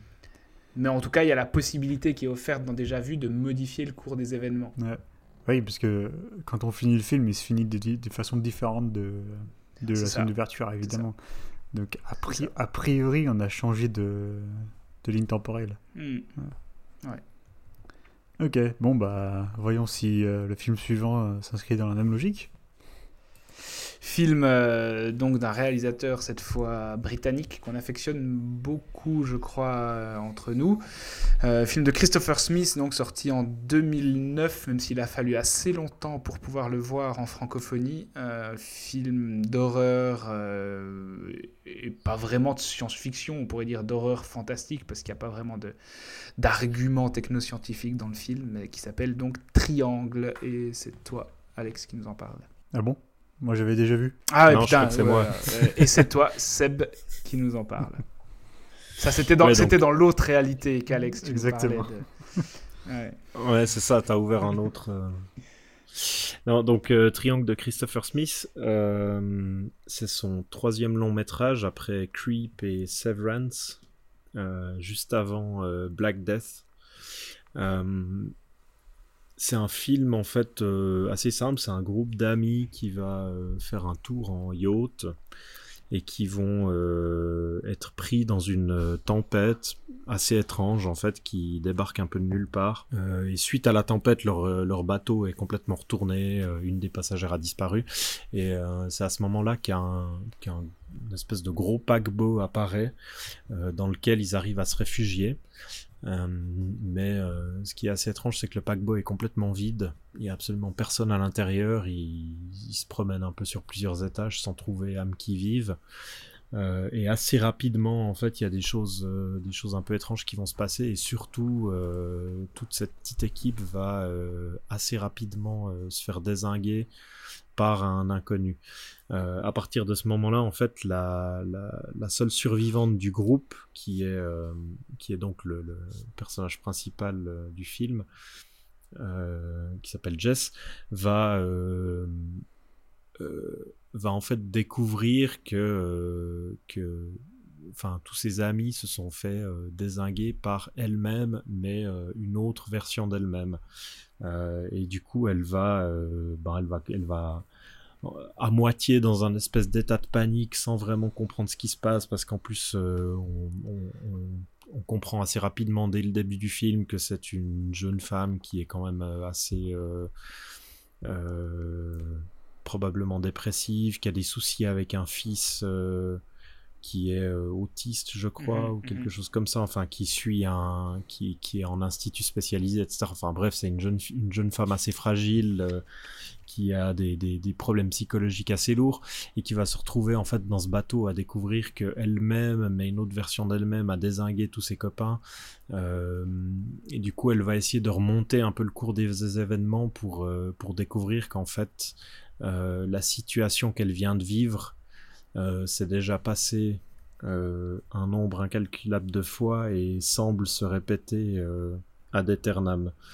Et voilà, on se retrouve en fait dans un dans un espèce de film labyrinthe où euh, euh, où les événements vont euh, vont se reproduire et, où cette cette jeune femme va essayer de d'influer sur eux pour que d'une part pour sauver ses amis et d'une autre part pour pour foutre le camp de ce bateau et ne plus subir en fait tout ce qui se passe là-dessus. Christopher Smith là il va utiliser en fait il va utiliser cette idée de, de boucle temporelle euh, de manière hyper ludique en fait on est vraiment dans du dans du pire dans du pur film de genre qui va qui va utiliser ce concept pour le pour le pousser dans ses retranchements et, euh, voir jusqu'où il peut le mener avant que ça avant que ça vire euh, que ça devienne trop grotesque.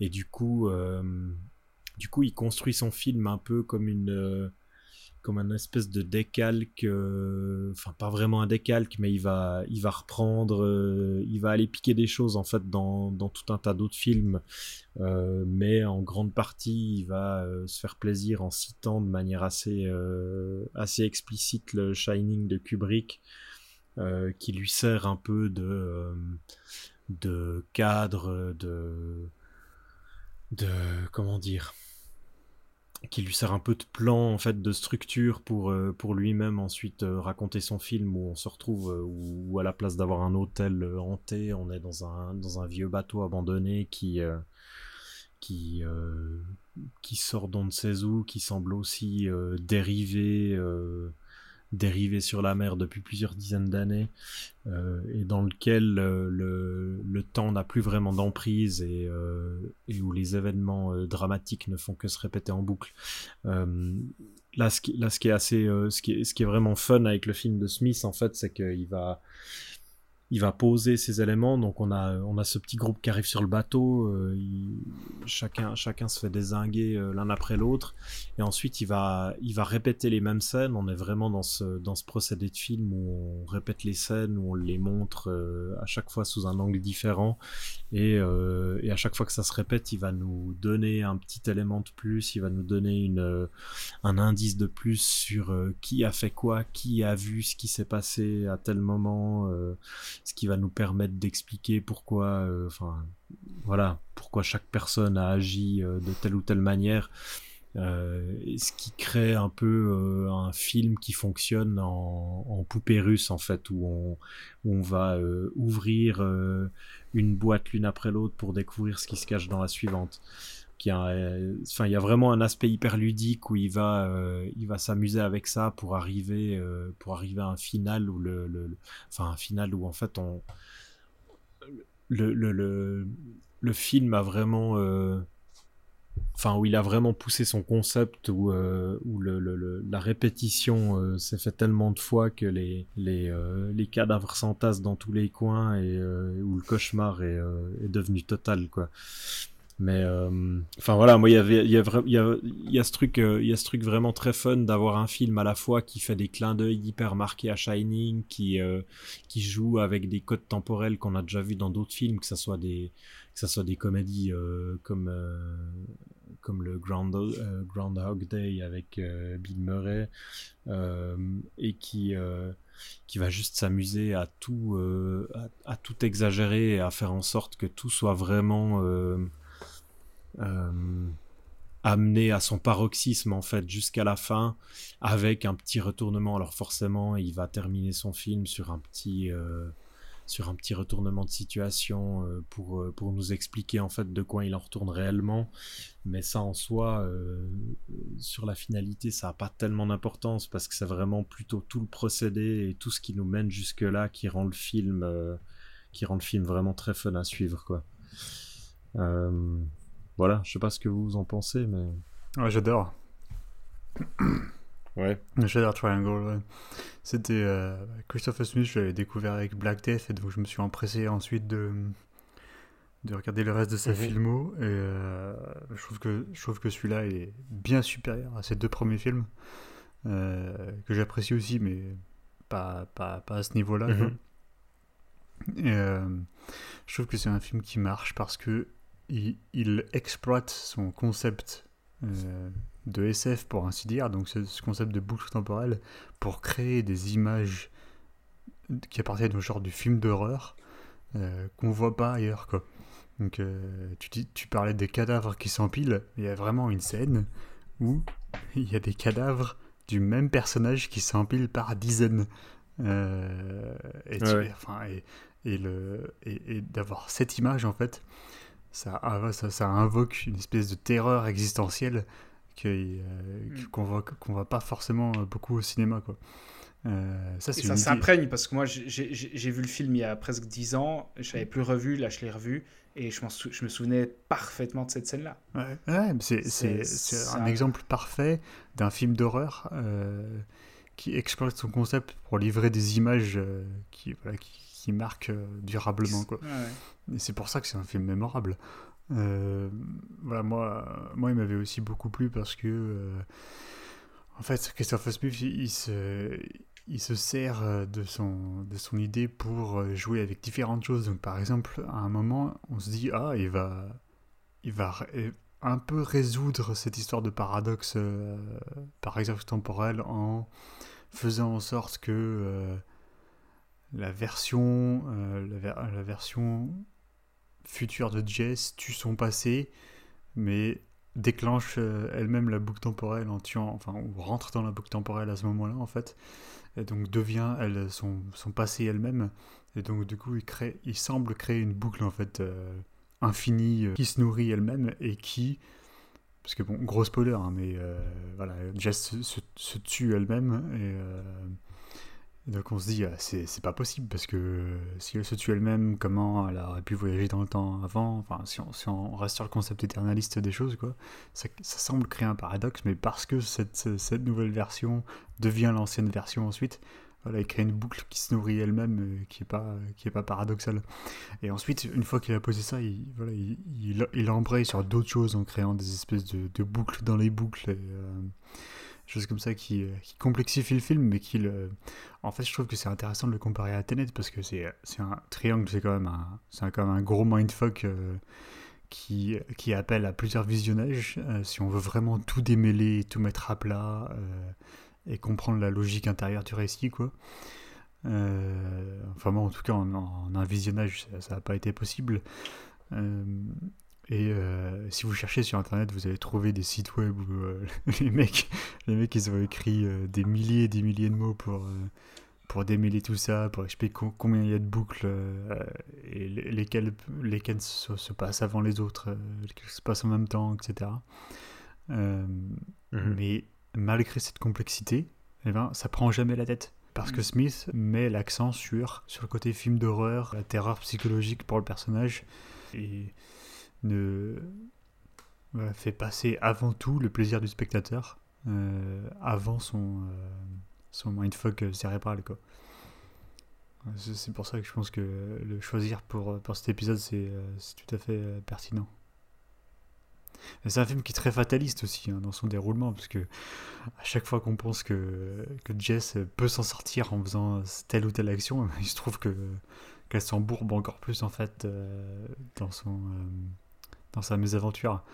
Ce qui fait que c'est. Euh, bah, c'est, un un, déterminisme beaucoup plus noir que ce qu'on a dans Tenet. Ou dans Tenet, on, on, te fait quand même comprendre que le protagoniste était à un moment ou à un autre maître de ce qui se passait, même si c'était pas dans la temporalité dans laquelle tu l'as découvert au début du film. Mm. Ici, euh, si jamais, du début à la fin, il y a du déterminisme euh, ultra fataliste. toutes, au, au, final, on se rend compte que toutes les décisions prises ont toujours été prises et que le libre arbitre ne fait pas partie de l'équation. Mais ça reste, hmm. mais ça reste un film extrêmement ludique, euh, extrêmement. Euh, ouais. ça, moi, je c'est un film qui m'implique beaucoup quand je le regarde.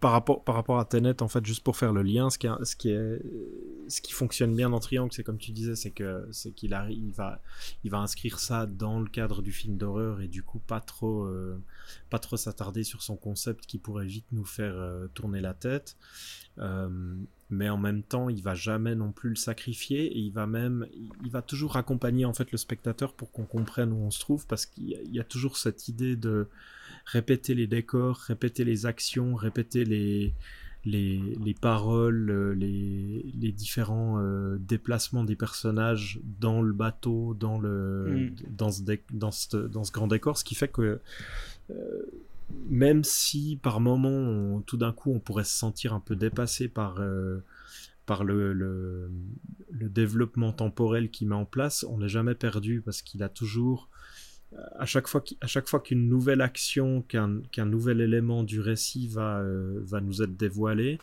euh, il va faire en sorte que ça se passe à un endroit et dans une situation qu'on a déjà vue. Ce qui fait qu'il va, il va juste, euh, il va rajouter à chaque fois une couche, enfin, ou alors il va ouvrir mm. une, nouvelle boîte, peu importe comment on le lit, mais ce qui fait que tout en sachant qu'il a, un, qu'il a un concept qui peut vite être, euh, vite être un peu, euh, un peu compliqué à suivre, tout est mis en place pour que ça soit, ça soit toujours super limpide pour le personnage, pour le spectateur, ce qui fait qu'on est, enfin, il n'y a, pas de moment où on est perdu, même si en sortant du film, on peut commencer à se poser plein de questions, etc. Mais ça, je trouve ça, ça participe aussi au côté euh, ludique du film, quoi. C'est qu'on arrive, euh, arrive sur la fin et même si on a tout compris, il y a encore plein de questions en suspens, mais qui euh, qui sacrifient pas le récit en fait, qui sacrifient pas euh, ce qu'on ce vient de voir. Au final, on comprend ce qui s'est passé, même s'il y a des choses qui pourraient, qui peuvent encore être expliqués derrière.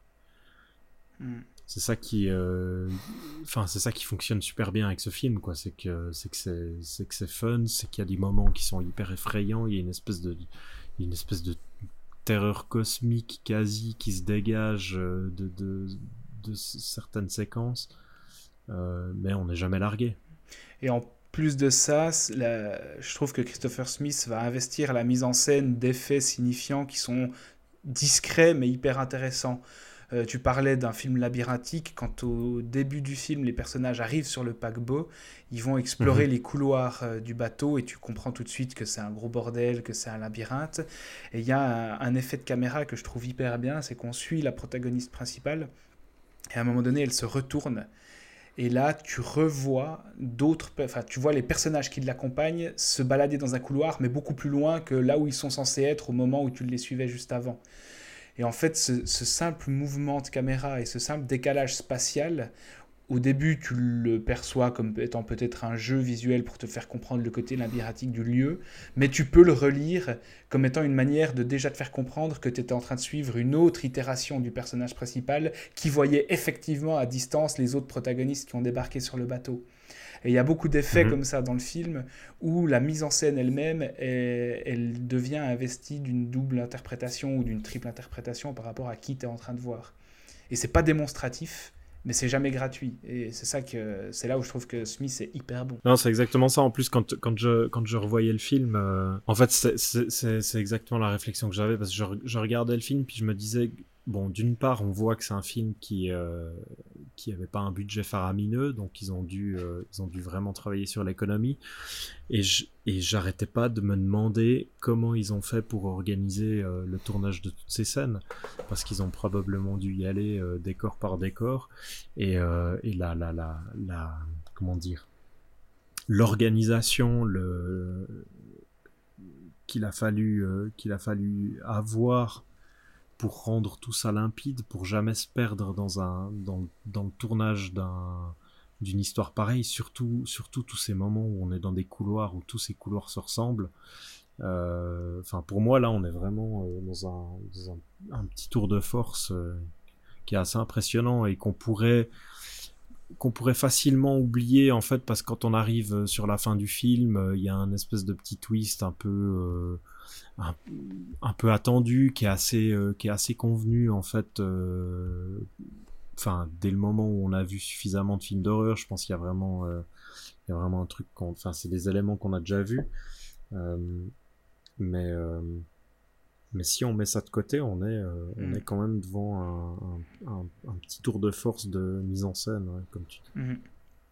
Et c'est un film qui, qui a souvent été comparé au film espagnol qui était sorti deux ans plus tôt, euh, Time Crimes, de Nacho Vigalondo, que je, que mhm. je trouvais beaucoup moins jouissif, euh, beaucoup plus didactique, beaucoup plus démonstratif aussi dans, dans, dans, sa leçon euh, du, de la boucle et de, de, du fait de revisiter ce qu'on a déjà vu.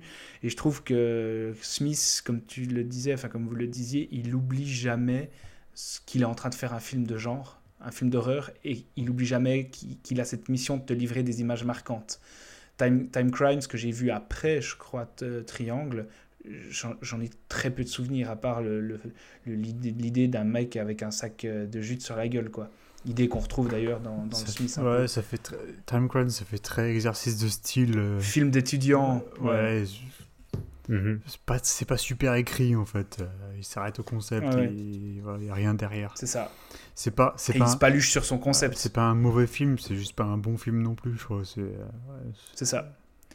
Alors que le Smith, c'est un film qui te livre des images hyper marquantes et terrifiantes. Cette pile de cadavres, euh, si non seulement visuellement il y a quelque chose de fort, mais si tu, si tu l'apprends pour ce qu'elle est symboliquement pour le personnage, c'est c'est d'une violence inouïe. Mm. Je suis aussi assez d'accord avec Alex quand tu disais que c'était vraiment largement supérieur à ses deux premiers films. Où je, pense que c'est vraiment euh, le moment où Smith devient un mec euh, qui, qui, démontre qu'il va proposer des choses euh, hyper puissantes. Je crois qu'il avait dit en interview que après avoir fini Triangle, il s'était dit qu'il n'écrirait plus jamais un truc aussi compliqué. Parce que ça l'avait, ça hmm. l'avait complètement rongé euh, pendant, pendant une année entière, un truc comme ça. Il s'est dit, c'est, fini, quoi. Je n'écris plus jamais un truc comme ça. C'est, c'est, ultra compliqué et pourtant c'est, ça paraît tout simple hmm. quand tu le vois. Le résultat final, ouais, c'est, ça glisse euh, comme dans du beurre. Ouais, ouais. Donc voilà pour euh, Triangle de Christopher Smith. Et on passe euh, au dernier film du podcast avec Cohérence de James Ward Birkitt, sorti en 2013, premier et pour l'instant dernier film de son réalisateur. Euh, alors Cohérence, c'est peut-être le film le plus faible des trois qu'on a choisi pour compléter le commentaire de Tenet. Euh, mais qui n'est pas inintéressant pour autant. Qu'est-ce que ça raconte? C'est l'histoire de, huit amis euh, assez tête à claque, des, des, Californiens moyens qui se retrouvent dans une villa et qui boivent des verres de vin, qui, tu le comprends, ont eu des histoires sentimentales entre eux. L'ex d'un des personnages est présente alors qu'il est là avec sa nouvelle copine. Enfin bref, ils sont dans une maison et pendant un bon moment, moi je me souviens, d'avoir vu le film, euh, d'avoir découvert le film en festival. Et pendant un bon moment, je me disais, putain, mais qu'est-ce qu'il veut me raconter et à quel moment ça va devenir intéressant et en fait, là où c'est intéressant, c'est que euh, on t'explique assez tôt dans le film qu'il y a une comète qui est en train de passer assez proche de la Terre et que certains scientifiques disent que, que cette rencontre avec la comète risque de provoquer euh, quelques bizarreries, dans, dans, en tout cas euh, dans des phénomènes électriques euh, sur Terre. Et, à un moment donné dans le film, euh, des personnages vont sortir de la villa, vont être amenés à sortir de la villa et vont se rendre compte que tout, le, tout, le, tout le voisinage est plongé dans le noir, sauf une maison qu'ils ont, pu, qu'ils ont pu repérer un peu plus loin dans la rue, qui, elle, était encore alimentée en électricité. Sauf que quand ils vont aller voir cette maison, ils vont se rendre compte qu'il y a des, des doubles d'eux-mêmes qui, qui, sont présents dans cette baraque. Et à ce moment-là, on va comprendre qu'à chaque fois qu'un personnage sort de la baraque, il sort de, de son espace-temps pour retrouver une autre itération de, de, sa réalité. Et on va avoir un jeu euh, assez ludique, je trouve, par rapport à la création de doubles de, de, cette réalité et de ces personnages à chaque fois que quelqu'un sort. Et on va être perdu dans une multiplication des réalités avec des moyens visuels et des moyens scénaristiques euh, ultra ludiques pour essayer d'identifier dans quelle réalité est-ce qu'on se trouve. Euh, donc c'est un film dont on a décidé de parler parce que sans trop de prétention, euh, c'est un film qui n'oublie pas son intention première, qui est de divertir intellectuellement euh, le spectateur par rapport à ce qu'il est en train de voir sur un concept de science-fiction tout simple, et qui va trouver des idées visuelles euh, stimulantes, ludiques, divertissantes pour essayer de jouer avec ces différentes réalités. Et en gros, c'est un film qui exploite ou qui prétend exploiter la théorie du, du chat Schrödinger, euh, qui euh, cette théorie euh, selon laquelle on n'arrive pas à, savoir si, si un chat est vivant ou mort, s'il est enfermé dans une boîte avec du poison tant qu'on ne l'a pas ouvert, parce que ça, ça, ça, ça exploite le paradoxe de la physique quantique selon, selon lequel on ne peut pas connaître la situation spatiale et temporelle d'un objet en même temps. Et je pense que c'est ce qui nous motive à parler de ce film ce soir, c'est qu'on a des prétentions qui sont infiniment inférieures à celles de Tenet, et pourtant on a un résultat qui est, beaucoup plus intéressant par rapport à ce que ça va présenter comme jeu pour le spectateur. Et comme, euh, comme pour déjà vu, moi c'est un film que j'aime bien, parce que c'est un film où dès le moment où tu as compris son, son, concept et son principe de science-fiction, bah, tu vas pouvoir toi-même jouer avec était acteur principal parce que tu maîtrises les codes euh, du film et de, des, possibilités qu'il t'offre. Donc euh, c'est un film qui peut être euh, rebutant de prime abord parce qu'effectivement on est face à des têtes à claques et des personnages qui sont relativement peu intéressants. Mais en même temps, je pense que ça vaut la peine de persévérer au-delà des 20 premières minutes parce qu'il en fait quelque chose de ludique. Et même en termes émotionnels, je trouve que c'est un film qui est supérieur à Tenet parce qu'on a ce personnage principal euh, de, femme qui est, en tout cas dans la première version qu'on voit, dans la première réalité euh, dans laquelle on est plongé, qui arrive avec son mec, enfin qui est avec son mec dans cette soirée, mais qui va douter à peu près de sa fidélité, puisque justement une de ses ex est présente aussi à la soirée. Et, et cette femme, euh, c'est un peu le, fil conducteur dramatique du film qui se déploie en tout cas dans la deuxième moitié, va essayer au final de trouver la réalité dans laquelle son mari est euh, le plus fidèle. Et on retrouve là une idée qui est un peu présente dans, dans Tenet, qui est aussi un peu présente dans, dans Triangle, c'est-à-dire c'est cette volonté à un moment donné de trouver la meilleure possibilité par rapport à, ce que tu attends, en tout cas affectivement, émotionnellement ou amoureusement. Hmm, what? Pourquoi dans Tenet? C'est dans Tenet ça? Bon alors vous voyez pas là, mais euh, si vous écoutez le podcast, je fais vraiment une tête bizarre. Hein. que dans Cohérence, le, personnage principal est, complètement conscient du pouvoir qu'elle a en fait, enfin du pouvoir que lui donne cette situation, où du coup elle va pouvoir se, promener à travers les réalités pour aller ensuite faire du shopping et, euh, s'arrêter sur celle qui lui convient le mieux. Euh, enfin, c'est un, acte volontaire dans, dans Tenet. Euh, Kenneth Branagh, lui, à ce moment-là, même si, même s'il est au courant, même si, même si forcément lui, il sait qu'il y a toute cette histoire d'entropie inversée, etc. Euh, lui, il choisit pas ce qui va se passer à ce moment-là. Il sait que l'entropie inversée existe, mais il sait pas que sa femme euh, l'utilise à ce moment-là. Ouais, voilà, c'est ça. mais attends, à ce moment-là, sur le bateau, c'est tout n'allait pas pour le mieux dans le meilleur des mondes dans leur couple c'est une surprise pour lui à ce moment-là que tout à coup, elle, elle remanifeste des, des signaux d'affection et d'amour à son égard. Oui, oui non, t'as raison, effectivement, parce que son, son, double, son double est parti en, excursion sur le, sur le petit bateau. Bah ouais. Et ça, ça, surprend, ça surprend Brana et il est content, mais il choisit, il choisit enfin, dans, sa, dans son esprit, il choisit jamais de. Il peut pas d'ailleurs, il peut pas choisir une réalité par rapport à l'autre. En fait, c'est juste. Euh, j'ai pas compris pourquoi tu as fait cette euh, comparaison en fait. Là, d'incohérence, elle est prête à abandonner sa réalité pour en investir une autre, pour, pour, pour que sa vie change euh, en mieux, possiblement au prix de la vie de son double dans cette réalité, quoi. Qu'elle investirait. Mais tu as, la même idée dans, enfin, as la même idée, as une idée similaire dans Tenet au sens où on remonte dans le temps pour essayer de corriger une, euh, un couple qui est, qui est boiteux, ou en tout cas on essaie de faire croire qu'on va corriger un, couple boiteux. Ouais, où on a euh, du coup la, la femme qui se remplace elle. Non, mais oui, enfin au final on a la femme qui se remplace elle-même, quoi. Ouais. ouais, t'as la femme qui se remplace elle-même comme dans, comme dans Triangle aussi. Ouais, ce qui est. Ouais, ouais. Tu, tu vois, tu, tu, tu vois la, le, je trouve ça capillotracté, mais ok, continuons.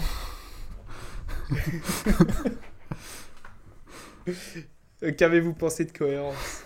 Euh, moi, je, moi, je suis à peine, à peine moins enthousiaste. J'ai vraiment énormément de problèmes avec les personnages que je, je peux pas blairer en fait. J'ai très rapidement envie de les taper. euh, la, la réalisation est assez désagréable aussi. Euh, caméra à l'épaule, euh, très proche des personnages, très cut, on, on, a sans arrêt des coupures, on passe sur d'autres choses. Euh, ce qui peut être un style, mais en fait sur la durée, ça a tendance à me fatiguer.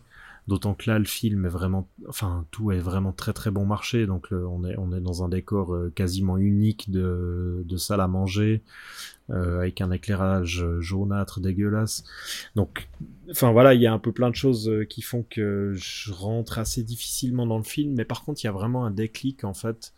Euh, dès le moment où tout d'un coup on commence à, à comprendre les, les, possibilités que présente le, le concept, euh, parce que là aussi c'est intéressant, le film il va, il va fonctionner par étapes. On, on commence avec euh, une révélation toute simple où on a deux personnages qui reviennent, qui sont allés visiter euh, la maison, qui reviennent, qui disent ah on a vu, voilà on a vu des personnes dans cette maison, mais il s'avère que que c'est nous, enfin que c'est vous. donc il va il va poser un premier jalon. Ensuite plus tard on a on, découvre qu'en fait, euh, ben, ces personnages existent réellement et euh, ils se sont croisés, ils se sont interchangés entre les maisons. Il y a ce moment où tout d'un coup ils vont apercevoir leur double dans la rue. Euh, et là, on se dit, ok, il y a juste, il y a juste eux et leur double.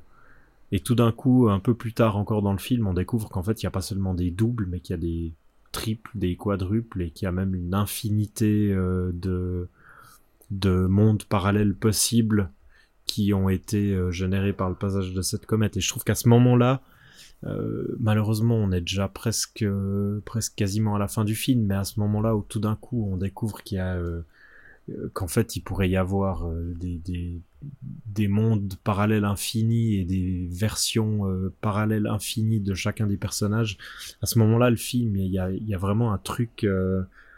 Enfin, il, il, ouvre une espèce de d'abîme quasi cosmique sur sur ces personnages et sur l'intrigue où on quitte complètement juste le décor du salon et on tombe dans un truc. Enfin, c'est peut-être des grands mots, hein, mais on arrive, je trouve, dans des dans des idées qui pourraient rappeler certaines choses euh, que Lovecraft a écrit, euh, des trucs comme ça, quoi. Il y a vraiment cette idée de d'infini cosmique qui tout d'un coup euh, prend la place dans leur vie, en fait. Et je trouve à ce moment-là, le film est vraiment très fort. D'autant plus qu'à ce moment-là, je, je, pense que c'est aussi un choix conscient. La réalisation devient beaucoup plus posée, la caméra s'excite beaucoup moins et et on, on, prend vraiment la pleine mesure de ce que le, ce que le film raconte à ce moment-là. Et, ça, je trouve. Euh, ouais. Et tout ça est servi par des idées euh, de scénario qui sont très simples, mais ultra efficaces. Le fait, par exemple, euh, alors, le, truc le plus bête, c'est la lumière des, bâtonnets lumineux qui a été choisie, enfin la couleur des bâtonnets lumineux qui a été choisie dans telle réalité pour euh, sortir de la maison. Alors une fois ça, on aura ouvert le paquet des bâtons lumineux bleus, une fois rouge, une fois vert, etc. Et puis après, il y a une, histoire d'objet témoin puisque quand les personnages mhm. se rendent compte qu'il y a une infinité de réalités possibles, ils vont essayer de trouver un moyen pour euh, identifier la réalité de laquelle ils proviennent. Et donc, ils vont, euh, il y a un jeu sur des photos derrière lesquelles on va noter des numéros après avoir lancé des dés, parce qu'on va essayer de faire intervenir le hasard pour échapper au déterminisme dans lequel on se trouve. Donc, on lance des dés, on inscrit des numéros derrière des photos. Et ensuite, il y a, euh, une troisième manière d'identifier la réalité dans laquelle on se trouve, c'est qu'on va enfermer dans une boîte un objet témoin. Ça sera une fois une euh, raquette de ping-pong, une autre fois une peluche, etc. Et en fait, c'est des, idées de scénario qui sont très simples, qui font intervenir aussi des questions assez amples, enfin assez intéressantes du hasard euh, dans, dans un monde déterministe ou dans un monde éternaliste. Et c'est extrêmement efficace, quoi. C'est moins, c'est moins cinématographique que chez Tony Scott, c'est moins, euh, c'est moins visuel, c'est plus scénaristique que chez, que chez Tony Scott, mais ça fonctionne hyper bien. Alex Ouais, c'est pas, c'est pas un film que je trouve mauvais. C'est un, enfin, c'est un film qui, qui vaut surtout quasiment que pour son scénario, en fait. C'est ça le truc, c'est... Euh, c'est un film qui a, il y a quasiment zéro budget, il n'y a pas de décor. Euh, mais c'est un bon exemple de ce qu'il est possible de faire avec absolument rien. Quoi. Le mec, il a, il a sûrement une seule caméra, euh, une poignée d'acteurs euh, pas très connus. et, et, son concept quoi c'est son concept qui va porter l'entièreté du film euh, ça, je trouve ça plutôt, plutôt cool. Je trouve que il tient bien la durée, il propose des choses intéressantes. Surtout dans, dans le rapport des personnages avec euh, les possibilités offertes par ces, ce phénomène, que je trouve le film euh, assez intéressant. Quoi. Ça parle de déterminisme et ça parle aussi de, de, la, de la volonté des gens, ou, de la possible volonté des personnages à euh, sacrifier une réalité entière sur l'autel de leur propre de leur propre bonheur quoi en fait. Euh, ça fait euh, ça, ça, amène à quelques questions métaphysiques qui sont pas qui sont pas désagréables de trouver au cinéma. Voilà. Après je suis assez d'accord avec Seb sur le fait que c'est pas super agréable euh, formellement parlant quoi. Euh, c'est pas je l'ai pas revu le film je crois pour cette raison en fait. C'est parce que c'est je, je, sais que j'aurais pas vraiment mhm. beaucoup de plaisir à le faire. Euh, c'est un film dont je me souviens pas trop mal parce que il y a des il y a des idées intéressantes dans l'écriture. Mais c'est pas un film qui donne envie d'y revenir en fait. Parce que c'est un peu c'est trop aride c'est ouais c'est pas c'est pas très cinématographique quoi. mais qui c'est un film qui arrive quand même à déployer des images qui restent en tête euh, c'est pas avec la même force que Triangle de Smith mais les bâtonnets lumineux tu t'en souviens même dix ans après ouais. Mhm. Et le coût des objets témoins aussi. Après, c'est un film qui, est, qui essaye d'être. Enfin, qui, qui, qui, lutte beaucoup moins pour trouver une, une cohérence à son, à, son, à son principe euh, de SF, au sens où parfois tu vas arriver dans une réalité où la soirée elle ne fait que de commencer. Donc il y a un jeu sur les temporalités qui est qui, cherche pas à être, euh, à être crédible ou à être expliqué ou justifié. C'est-à-dire à un moment donné, on va, on va arriver dans une réalité plus tôt que dans les autres. Euh, d'ailleurs, la dernière réalité dans laquelle elle essaye de, de s'intégrer, euh, la soirée fait à peine de commencer. Quoi. Et un petit détail intéressant, c'est que on sait, on sait pas trop si certains comportements sont, disons, naturels ou influencés par le passage de la comète aussi. dans le film. Mm. Ça laisse, ça laisse place à mm. des ambivalences d'interprétation qui peuvent être assez, assez intéressantes aussi comme tu as, un jeu aussi qui s'installe assez rapidement sur euh, les intentions des, des, mhm. personnages, parce que tu doutes de l'appartenance de tel ou tel personnage à cette réalité dans laquelle on se trouve maintenant, jusqu'à ce qu'on fasse complètement voler en éclats euh, le, le, principe de, de, de, personnage ancré dans une réalité donnée au début du film. Mais en tout cas, pendant un bon moment, tu te dis, bon, ok, lui, potentiellement, il est sorti, donc c'est peut-être plus exactement lui, donc il est peut-être là avec d'autres intentions que que ce qu'il mm. affiche. Et tu as quand même un jeu de suspicion euh, qui, est, qui est pas inintéressant, je trouve. Mais après, c'est pas un film qui est. C'est un film qui est plutôt stimulant, mais il est, il est pas. Il est pas très difficile à comprendre, enfin, il est pas difficile à suivre. Quoi. Mm. Non, pas du tout, parce que simplement, c'est juste un, jeu, un, film ludique. Ouais, je préfère Primer quand même. Alors, qui est, qui est moins ludique. Qui est plus didactique, tu trouves? Bah, qui, est plus, euh, qui est beaucoup plus concentré, enfin préoccupé par son concept et par, euh, par le, la, la, pertinence et l'exactitude du propos qui est déployé. Ce qui est rare. Ce qui est hyper rare. Après, tu peux y voir, enfin moi c'est mon cas, j'y vois quelque chose de ludique hein, dans, le, dans la stimulation euh, extrême euh, intellectuelle qui est sollicitée par Primer, mais ça peut être rebutant. Oui, tout à fait. En tout cas, il essaye pas d'être ludique visuellement. Non, mais c'est, mais c'est, ça se compare facilement à cohérence parce que les deux n'ont pas de budget. Quoi.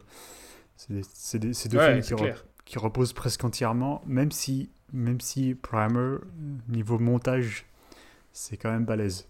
C'est plus solide. c'est beaucoup plus solide. Mais c'est, un film qui essaye à aucun moment de, jouer avec des effets visuels Primer, comme, alors que Cohérence fait essentiellement mm. ça.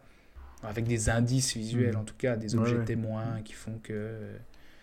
Et dans Cohérence, tu as cette thématique qui n'est pas forcément présente dans Primer, qui est celle du hasard. Comment est-ce que tu fais, comment est-ce que tu joues euh, en faisant intervenir le hasard euh, dans, dans, cet univers-là? Mais pourquoi tu as choisi celui-là du coup Qui est aussi. Pour, euh, pour la... J'ai choisi Cohérence déjà parce que j'avais envie de le revoir, parce que j'en gardais un bon souvenir de, de, de, sa première vision. Puis surtout parce que je trouve que c'est une, une, bonne démonstration d'ambition par rapport à Tenet, au sens où c'est un film qui est qui est absolument pas prétentieux, qui, euh, mais qui, qui reste ludique, qui reste ludique avec trois fois rien, parce que on, te propose quelque chose de simple et, on joue avec de manière intéressante, alors que dans Tenet, euh, on en fait des caisses pour quelque chose qui au final n'arrive jamais à être ludique. Ouais, ce, qui est, ce, qui euh, ce que j'aime bien aussi avec cohérence, ce qui est assez étonnant d'ailleurs en fait, c'est que le film est très vite très théorique au début, parce qu'il y a toute cette histoire de livre du frère ou du beau-frère d'un des personnages qui aurait euh, oublié un livre, ou enfin il devait lui rendre un livre qui est dans le coffre de la bagnole ou je sais plus quoi. Dans lequel il euh, déblatère des théories physiques. Ouais, voilà, c'est ça. En plus, ben forcément, c'est un bouquin qui va parler exactement de ce qu'ils vont vivre, euh, qui va, qui va leur expliquer, en gros, qui va annoncer ce qui va leur arriver. Euh, suite à quoi tous les personnages vont, vont, vont, pas mal théoriser là autour, ce qui fait qu'on a vraiment toute une espèce de, de mise en bouche en fait de ce qui va arriver, mais de manière, euh, de manière hyper explicative. Et ensuite, euh, une fois que ça, ça a été posé, ben, il le laisse de côté et, et au spectateur de se débrouiller avec ce qui va être montré. C'est assez amusant parce que du coup, surtout quand tu le mets en parallèle, en parallèle avec Tenet, qui lui, euh, alors qu'il aurait peut-être dû emprunter cette route-là au début du film, euh, va délibérément dire au spectateur, euh, faut pas essayer de comprendre, faut juste ressentir. puis voilà, on voit le résultat. On, quoi. voit, on Là, voit que tu peux pas ressentir quand tu comprends pas. C'est- ça, c'est ça. Alors que là, ce qui est intéressant avec Cohérence, c'est que il y a peut-être ce moment, ce passage de lecture de livres, de discussion qui est euh, qui est vraiment où on sent vraiment que c'est très didactique. On a envie, euh, le, réalisateur a envie d'être sûr que le spectateur va comprendre euh, ce qui va se passer. Mais une fois qu'on a compris et que ça se passe, ben ça ouvre des portes de- des champs possibles, des des idées de science-fiction, voire même d'horreur, qui sont euh, qui sont assez fantastiques. Quoi. Pour moi, c'est vraiment le, le gros point fort de ce film, en fait. Qui ferait un excellent épisode de la quatrième dimension. C'est, on est vraiment dans, Ouais, ouais, on est vraiment dans ce genre-là.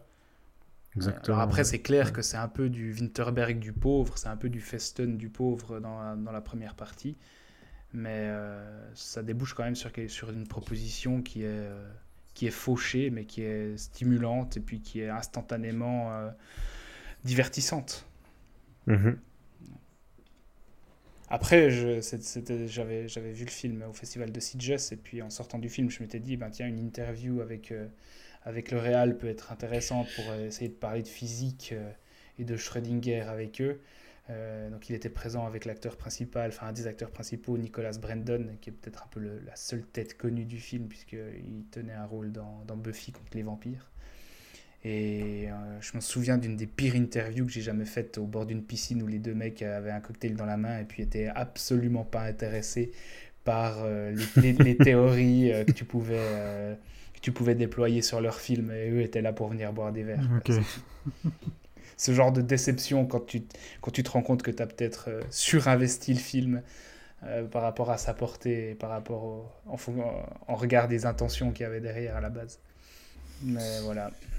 Du coup, ouais, pour conclure, on peut dire que euh, les trois films qu'on a choisis pour accompagner, pour accompagner notre avis sur Tenet, c'est des films qui, à mon sens, hein, qui donnent l'impression d'être à la fois conscients des limites de leur concept, qui, euh, qui vont prendre le temps, euh, chacun à leur manière, d'expliquer aux spectateurs leurs concepts, leurs idées, que ça soit chez Tony Scott avec euh, avec des personnages euh, de de- de- d'une autre agence, enfin là en l'occurrence Val Kilmer et son équipe qui vont prendre le temps d'expliquer euh, aux héros de quoi il en retourne, comment fonctionne la technologie, etc. Ce qui fait que ça va permettre aux spectateurs de comprendre de ce qui va se passer. Euh, dans Triangle, Christopher Smith va prendre le temps de nous répéter les scènes, de nous montrer toutes les différentes étapes pour qu'on comprenne ensuite comment va se dérouler son film et à partir de enfin et, avec quoi il va jouer et avec quoi il va créer en fait euh, son action son suspense et dans cohérence on a euh, on a un moment un peu plus euh, plus didactique où là les personnages vont vraiment euh, lire en fait euh, directement depuis un livre toute la théorie quantique scientifique de ce qui va potentiellement leur arriver. Et ce qui fait que dans les trois cas on a des films qui qui ont conscience que leurs concepts ont évidemment des limites dès le moment où on joue avec des concepts temporels, on se heurte à des paradoxes euh, qui, doivent être assumés et pas et qui n'ont pas besoin forcément d'être euh, expliqués dans tous les sens à tout prix. Euh, alors que, face à eux, Tenet, lui, va, va vouloir à tout prix donner du sens à tout ce qu'il montre, à tout ce qu'il raconte. Il va vouloir tenter de, de donner corps à absolument toutes les, tout- toutes les intrigues, les sous-intrigues, les retournements de situation. Euh, ce qui fait que le, on va se retrouver au final avec un film qui est ultra verbeux, qui, euh, qui, qui arrive jamais à avoir un rythme, à avoir une vie, euh, malgré le fait qu'on soit dans un rythme hyper frénétique euh, d'un bout à l'autre. Euh, le film est, enfin, il, il cabotine, il est, l'impression d'avancer sur des béquilles où le rythme est, est, complètement haché. Et du coup, Nolan à vouloir euh, vouloir euh, poser toutes ces explications à, tout prix va paralyser le film en fait par une des par de la théorie va enfumer son récit qui qui avait tout pour être simple et qui est très simple où on a une bête histoire d'agent secret qui doit empêcher un type de détruire le monde et là où ça aurait pu être, euh, ça aurait pu être rien de plus qu'un qu'un James Bond euh, avec des idées de temporalité un peu fun et divertissantes. Euh, on se retrouve dans dans un film en fait où je vais je vais juste me permettre de paraphraser Jean-Baptiste Toré qui a qui a rédigé une critique assez longue et assez pertinente sur le film et qui disait que Tenet au final c'est un film qui ne pense rien et qui doit alors produire l'illusion qu'il réfléchit à tout. Euh, je trouve que ça résume assez bien le programme euh, de Nolan euh, dans ses plus mauvaises heures et principalement sur ce film-là. Belle conclusion. C'est aussi intéressant de voir que tous les films dont on a parlé, qui, qui vont s'intéresser à des paradoxes ou à des boucles temporelles ou à des possibilités de voyager dans, dans le temps, vont toujours presque principalement se préoccuper par, être préoccupés par la question de la rencontre avec soi-même dans, tous les films dont on a parlé, peut-être déjà vu un peu moins, mais en tout cas dans Tenet, dans Triangle et dans Cohérence, euh, une des obsessions du film, ou en tout cas une des, mhm. une des angoisses qui apparaît mhm. assez rapidement, c'est cette question de la rencontre avec soi-même. Et c'est assez nettement Tenet qui exploite le moins bien cette, euh, cette possibilité euh, philosophique, ce champ philosophique-là. Alors même que que cette idée de rencontrer avec soi-même, pourtant on a, on a l'impression que Nolan essaye constamment de, de, la ramener à plusieurs reprises dans le film et qu'il est jamais capable de, de vraiment lui donner corps. Quoi. Que, les, les, moments clés, les moments importants du film qui pourraient euh, présenter cette idée-là euh, s'effondrent à chaque fois. Bien, et pour terminer, on passe à des conseils qu'on a tous euh, sagement préparés. et studieusement préparé.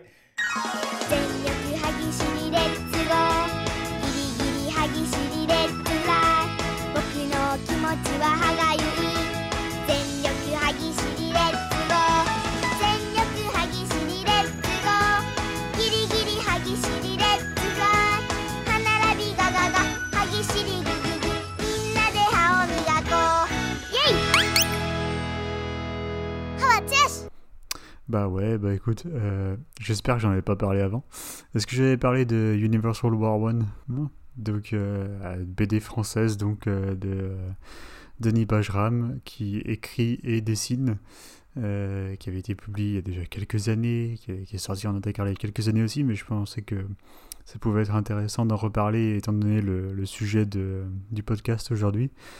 Euh, donc voilà, Universal War One, c'est une BD française donc, qui se passe euh, à la fin du 21e siècle et euh, le système solaire a été conquis par l'humanité et il y a des, les forces en présence sont donc ben, le gouvernement central en fait de la Terre et les, les, immenses corporations qui exploitent les, les matériaux des, des, astres plus éloignés du Soleil.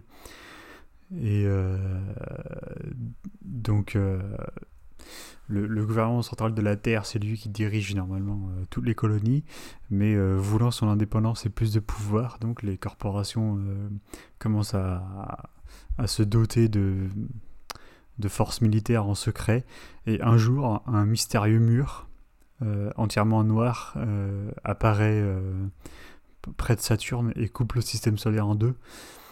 Et euh, ça déclenche euh, donc euh, ben, la guerre universelle du titre du comics. Et c'est un, une BD qui exploite merveilleusement bien le voyage dans le temps et les, mécanismes temporels. Donc voilà, c'est une de mes BD préférées de science-fiction, en tout cas européenne. donc c'est chaudement recommandé, l'intégrale est toujours disponible. voilà, c'est facile à trouver. Universal War One. Tu sais chez, chez qui elle est? C'est euh, cadran solaire. Euh, c'est soleil, pardon. Soleil. C'est soleil. Ouais. Okay. soleil. Ok, toi Seb Euh, ouais, ben moi du coup, ça serait aussi de la bande dessinée en fait. C'est un peu une coïncidence, mais ça n'a strictement rien à voir avec euh, ce dont on a parlé. En fait, c'est une, euh, il y a un, un best-of, une espèce de compilation de plusieurs histoires du euh, du japonais euh, Junji Ito qui sort euh, au début du mois d'octobre si je me si je me trompe pas. Euh, c'est une euh, Mangaka, maître de l'horreur. Ouais, voilà, c'est un, c'est une, c'est une espèce de compilation de, de- enfin, c'est un gros best-of qui va sortir euh, aux États-Unis, mais euh, enfin, qui de toute façon sera trouvable un peu partout, euh, qui s'appelle Venus in the Blind Spot, qui va regrouper un peu euh, tout un tas de ces histoires. Junji Ito, c'est, euh, c'est comme tu le dis, quoi, c'est vraiment un des grands, grands maîtres de, de l'horreur dans le manga, qui Enfin voilà, qui a euh, je sais pas combien d'années de carrière derrière lui à raconter des histoires.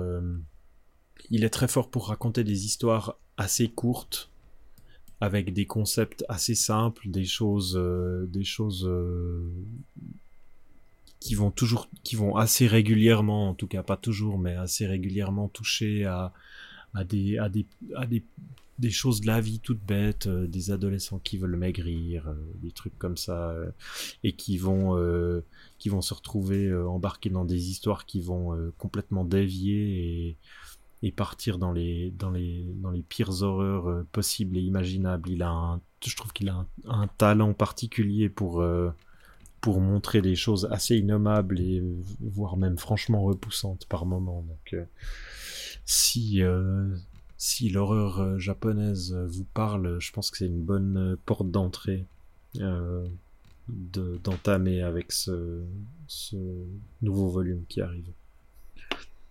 Ok, pour ma part, ça sera non plus pas du cinéma, puisque je vous recommande le dernier album de Rome, euh, le groupe, ou en tout cas le projet de Jérôme Reuter, qui est un des mecs euh, les plus actifs sur la scène euh, néo-folk, et qui, dans ses débuts, enfin, qui a, beaucoup varié ses approches du néo-folk au fil des albums. Il en a quand même déjà sorti presque une quinzaine maintenant. Euh, il a commencé dans un style qui était euh, très proche euh, de, de ce que pouvait faire Leonard Cohen, mais dans une version un peu plus martiale. Ensuite, il a fait des trucs quasi expérimentaux. Et puis là, il revient avec un album qui euh, une forme de synthèse un peu de, de ce qu'il a pu faire. Je trouve que c'est certainement un de ses meilleurs albums depuis un bon moment, depuis le début des années 2010 en tout cas où il retourne à quelque chose de, de plus folk, à des sonorités un peu moins synthétiques, un peu moins martiales que ce qu'il a fait dans ses précédents albums, un peu moins conceptuel aussi, mais plus personnel que, que ce qu'il faisait à ses débuts. Ça s'appelle The Lone Furrow, et il y a vraiment des petits bijoux dans l'album, notamment un titre qui est chanté en allemand. Euh, généralement, il chante en anglais, mais ça lui arrive aussi de chanter en allemand. Un titre qui s'appelle Obsidian, que je trouve vraiment excellent et entêtant. Wir haben uns verirrt, tief in fremden Land, deine eigene Schar. Wir dachten, du wärst da, dass sie nur Vernichtung stiften, das wussten wir ja, dass sie uns zugrunde richten, es war uns ganz egal. Über Brücken schwarz wie Obsidian, über Brücken schwarz wie Obsidian, über Klippen schwarz wie Jahr und Tag, über Klippen schwarz. Über Brücken schwarz wie Obsidian. Über Brücken schwarz wie Obsidian. Über Klingen schwarz wie Jahr und Tag. Über Klingen schwarz. Bedenkt, dass alle Unendlichkeiten, die von Räumen, die von Zeiten nur Gleichnisse sind, die uns die Ohnmacht spinnt. Auf zum ersten Schnitt. Euh, donc voilà, ça vient de sortir. Et c'est une nouvelle fois, comme toujours avec euh, Jérôme Reuter, un, un sommet de production. C'est Le son est d'une clarté limpide et exemplaire, comme dans tous ses albums. Et c'est à écouter euh, dès à présent sur toutes les plateformes ou dans des très belles éditions en vinyle aussi, comme il, comme il a l'habitude de nous en servir. Ça s'appelle The Lone Furrow, donc de Rome. Et on arrive au terme du podcast. On espère que cet épisode vous a plu. Euh, vous pouvez maintenant l'écouter en sens inversé, histoire euh, d'être aussi intéressant que Tenet. Et on se retrouve euh, très probablement rapidement pour parler une nouvelle fois d'une merde qui vient de sortir, mais qui sera l'occasion pour nous de parler d'un genre cinématographique qui nous est tout particulièrement cher, n'est-ce pas Alex? Mhm. Mais ça pourrait être tout et n'importe quoi avec Oui. ce que je viens de dire. C'est vrai. Voilà, voilà. Bien, merci et à très bientôt. N'hésitez pas, si jamais le cœur vous en dit, euh, de nous faire un retour par rapport à cet épisode qui s'annonce assez long, mais je l'espère proportionnellement intéressant. Et à bientôt. Merci, ciao. Ciao. Bientôt, au revoir. Hier brennt alles für dich, Bruder, alles nur für dich. Sag mir, wirst du warten? Warte doch auf mich. Hier brennt alles für dich, Bruder, alles nur für dich. Sag mir, wirst du warten? So warte doch auf mich. Ich werd alle für dich richten, alle, alles nur für dich. Alles nur für dich. Alles nur für dich. Alles nur für dich. Alles, alles nur für dich.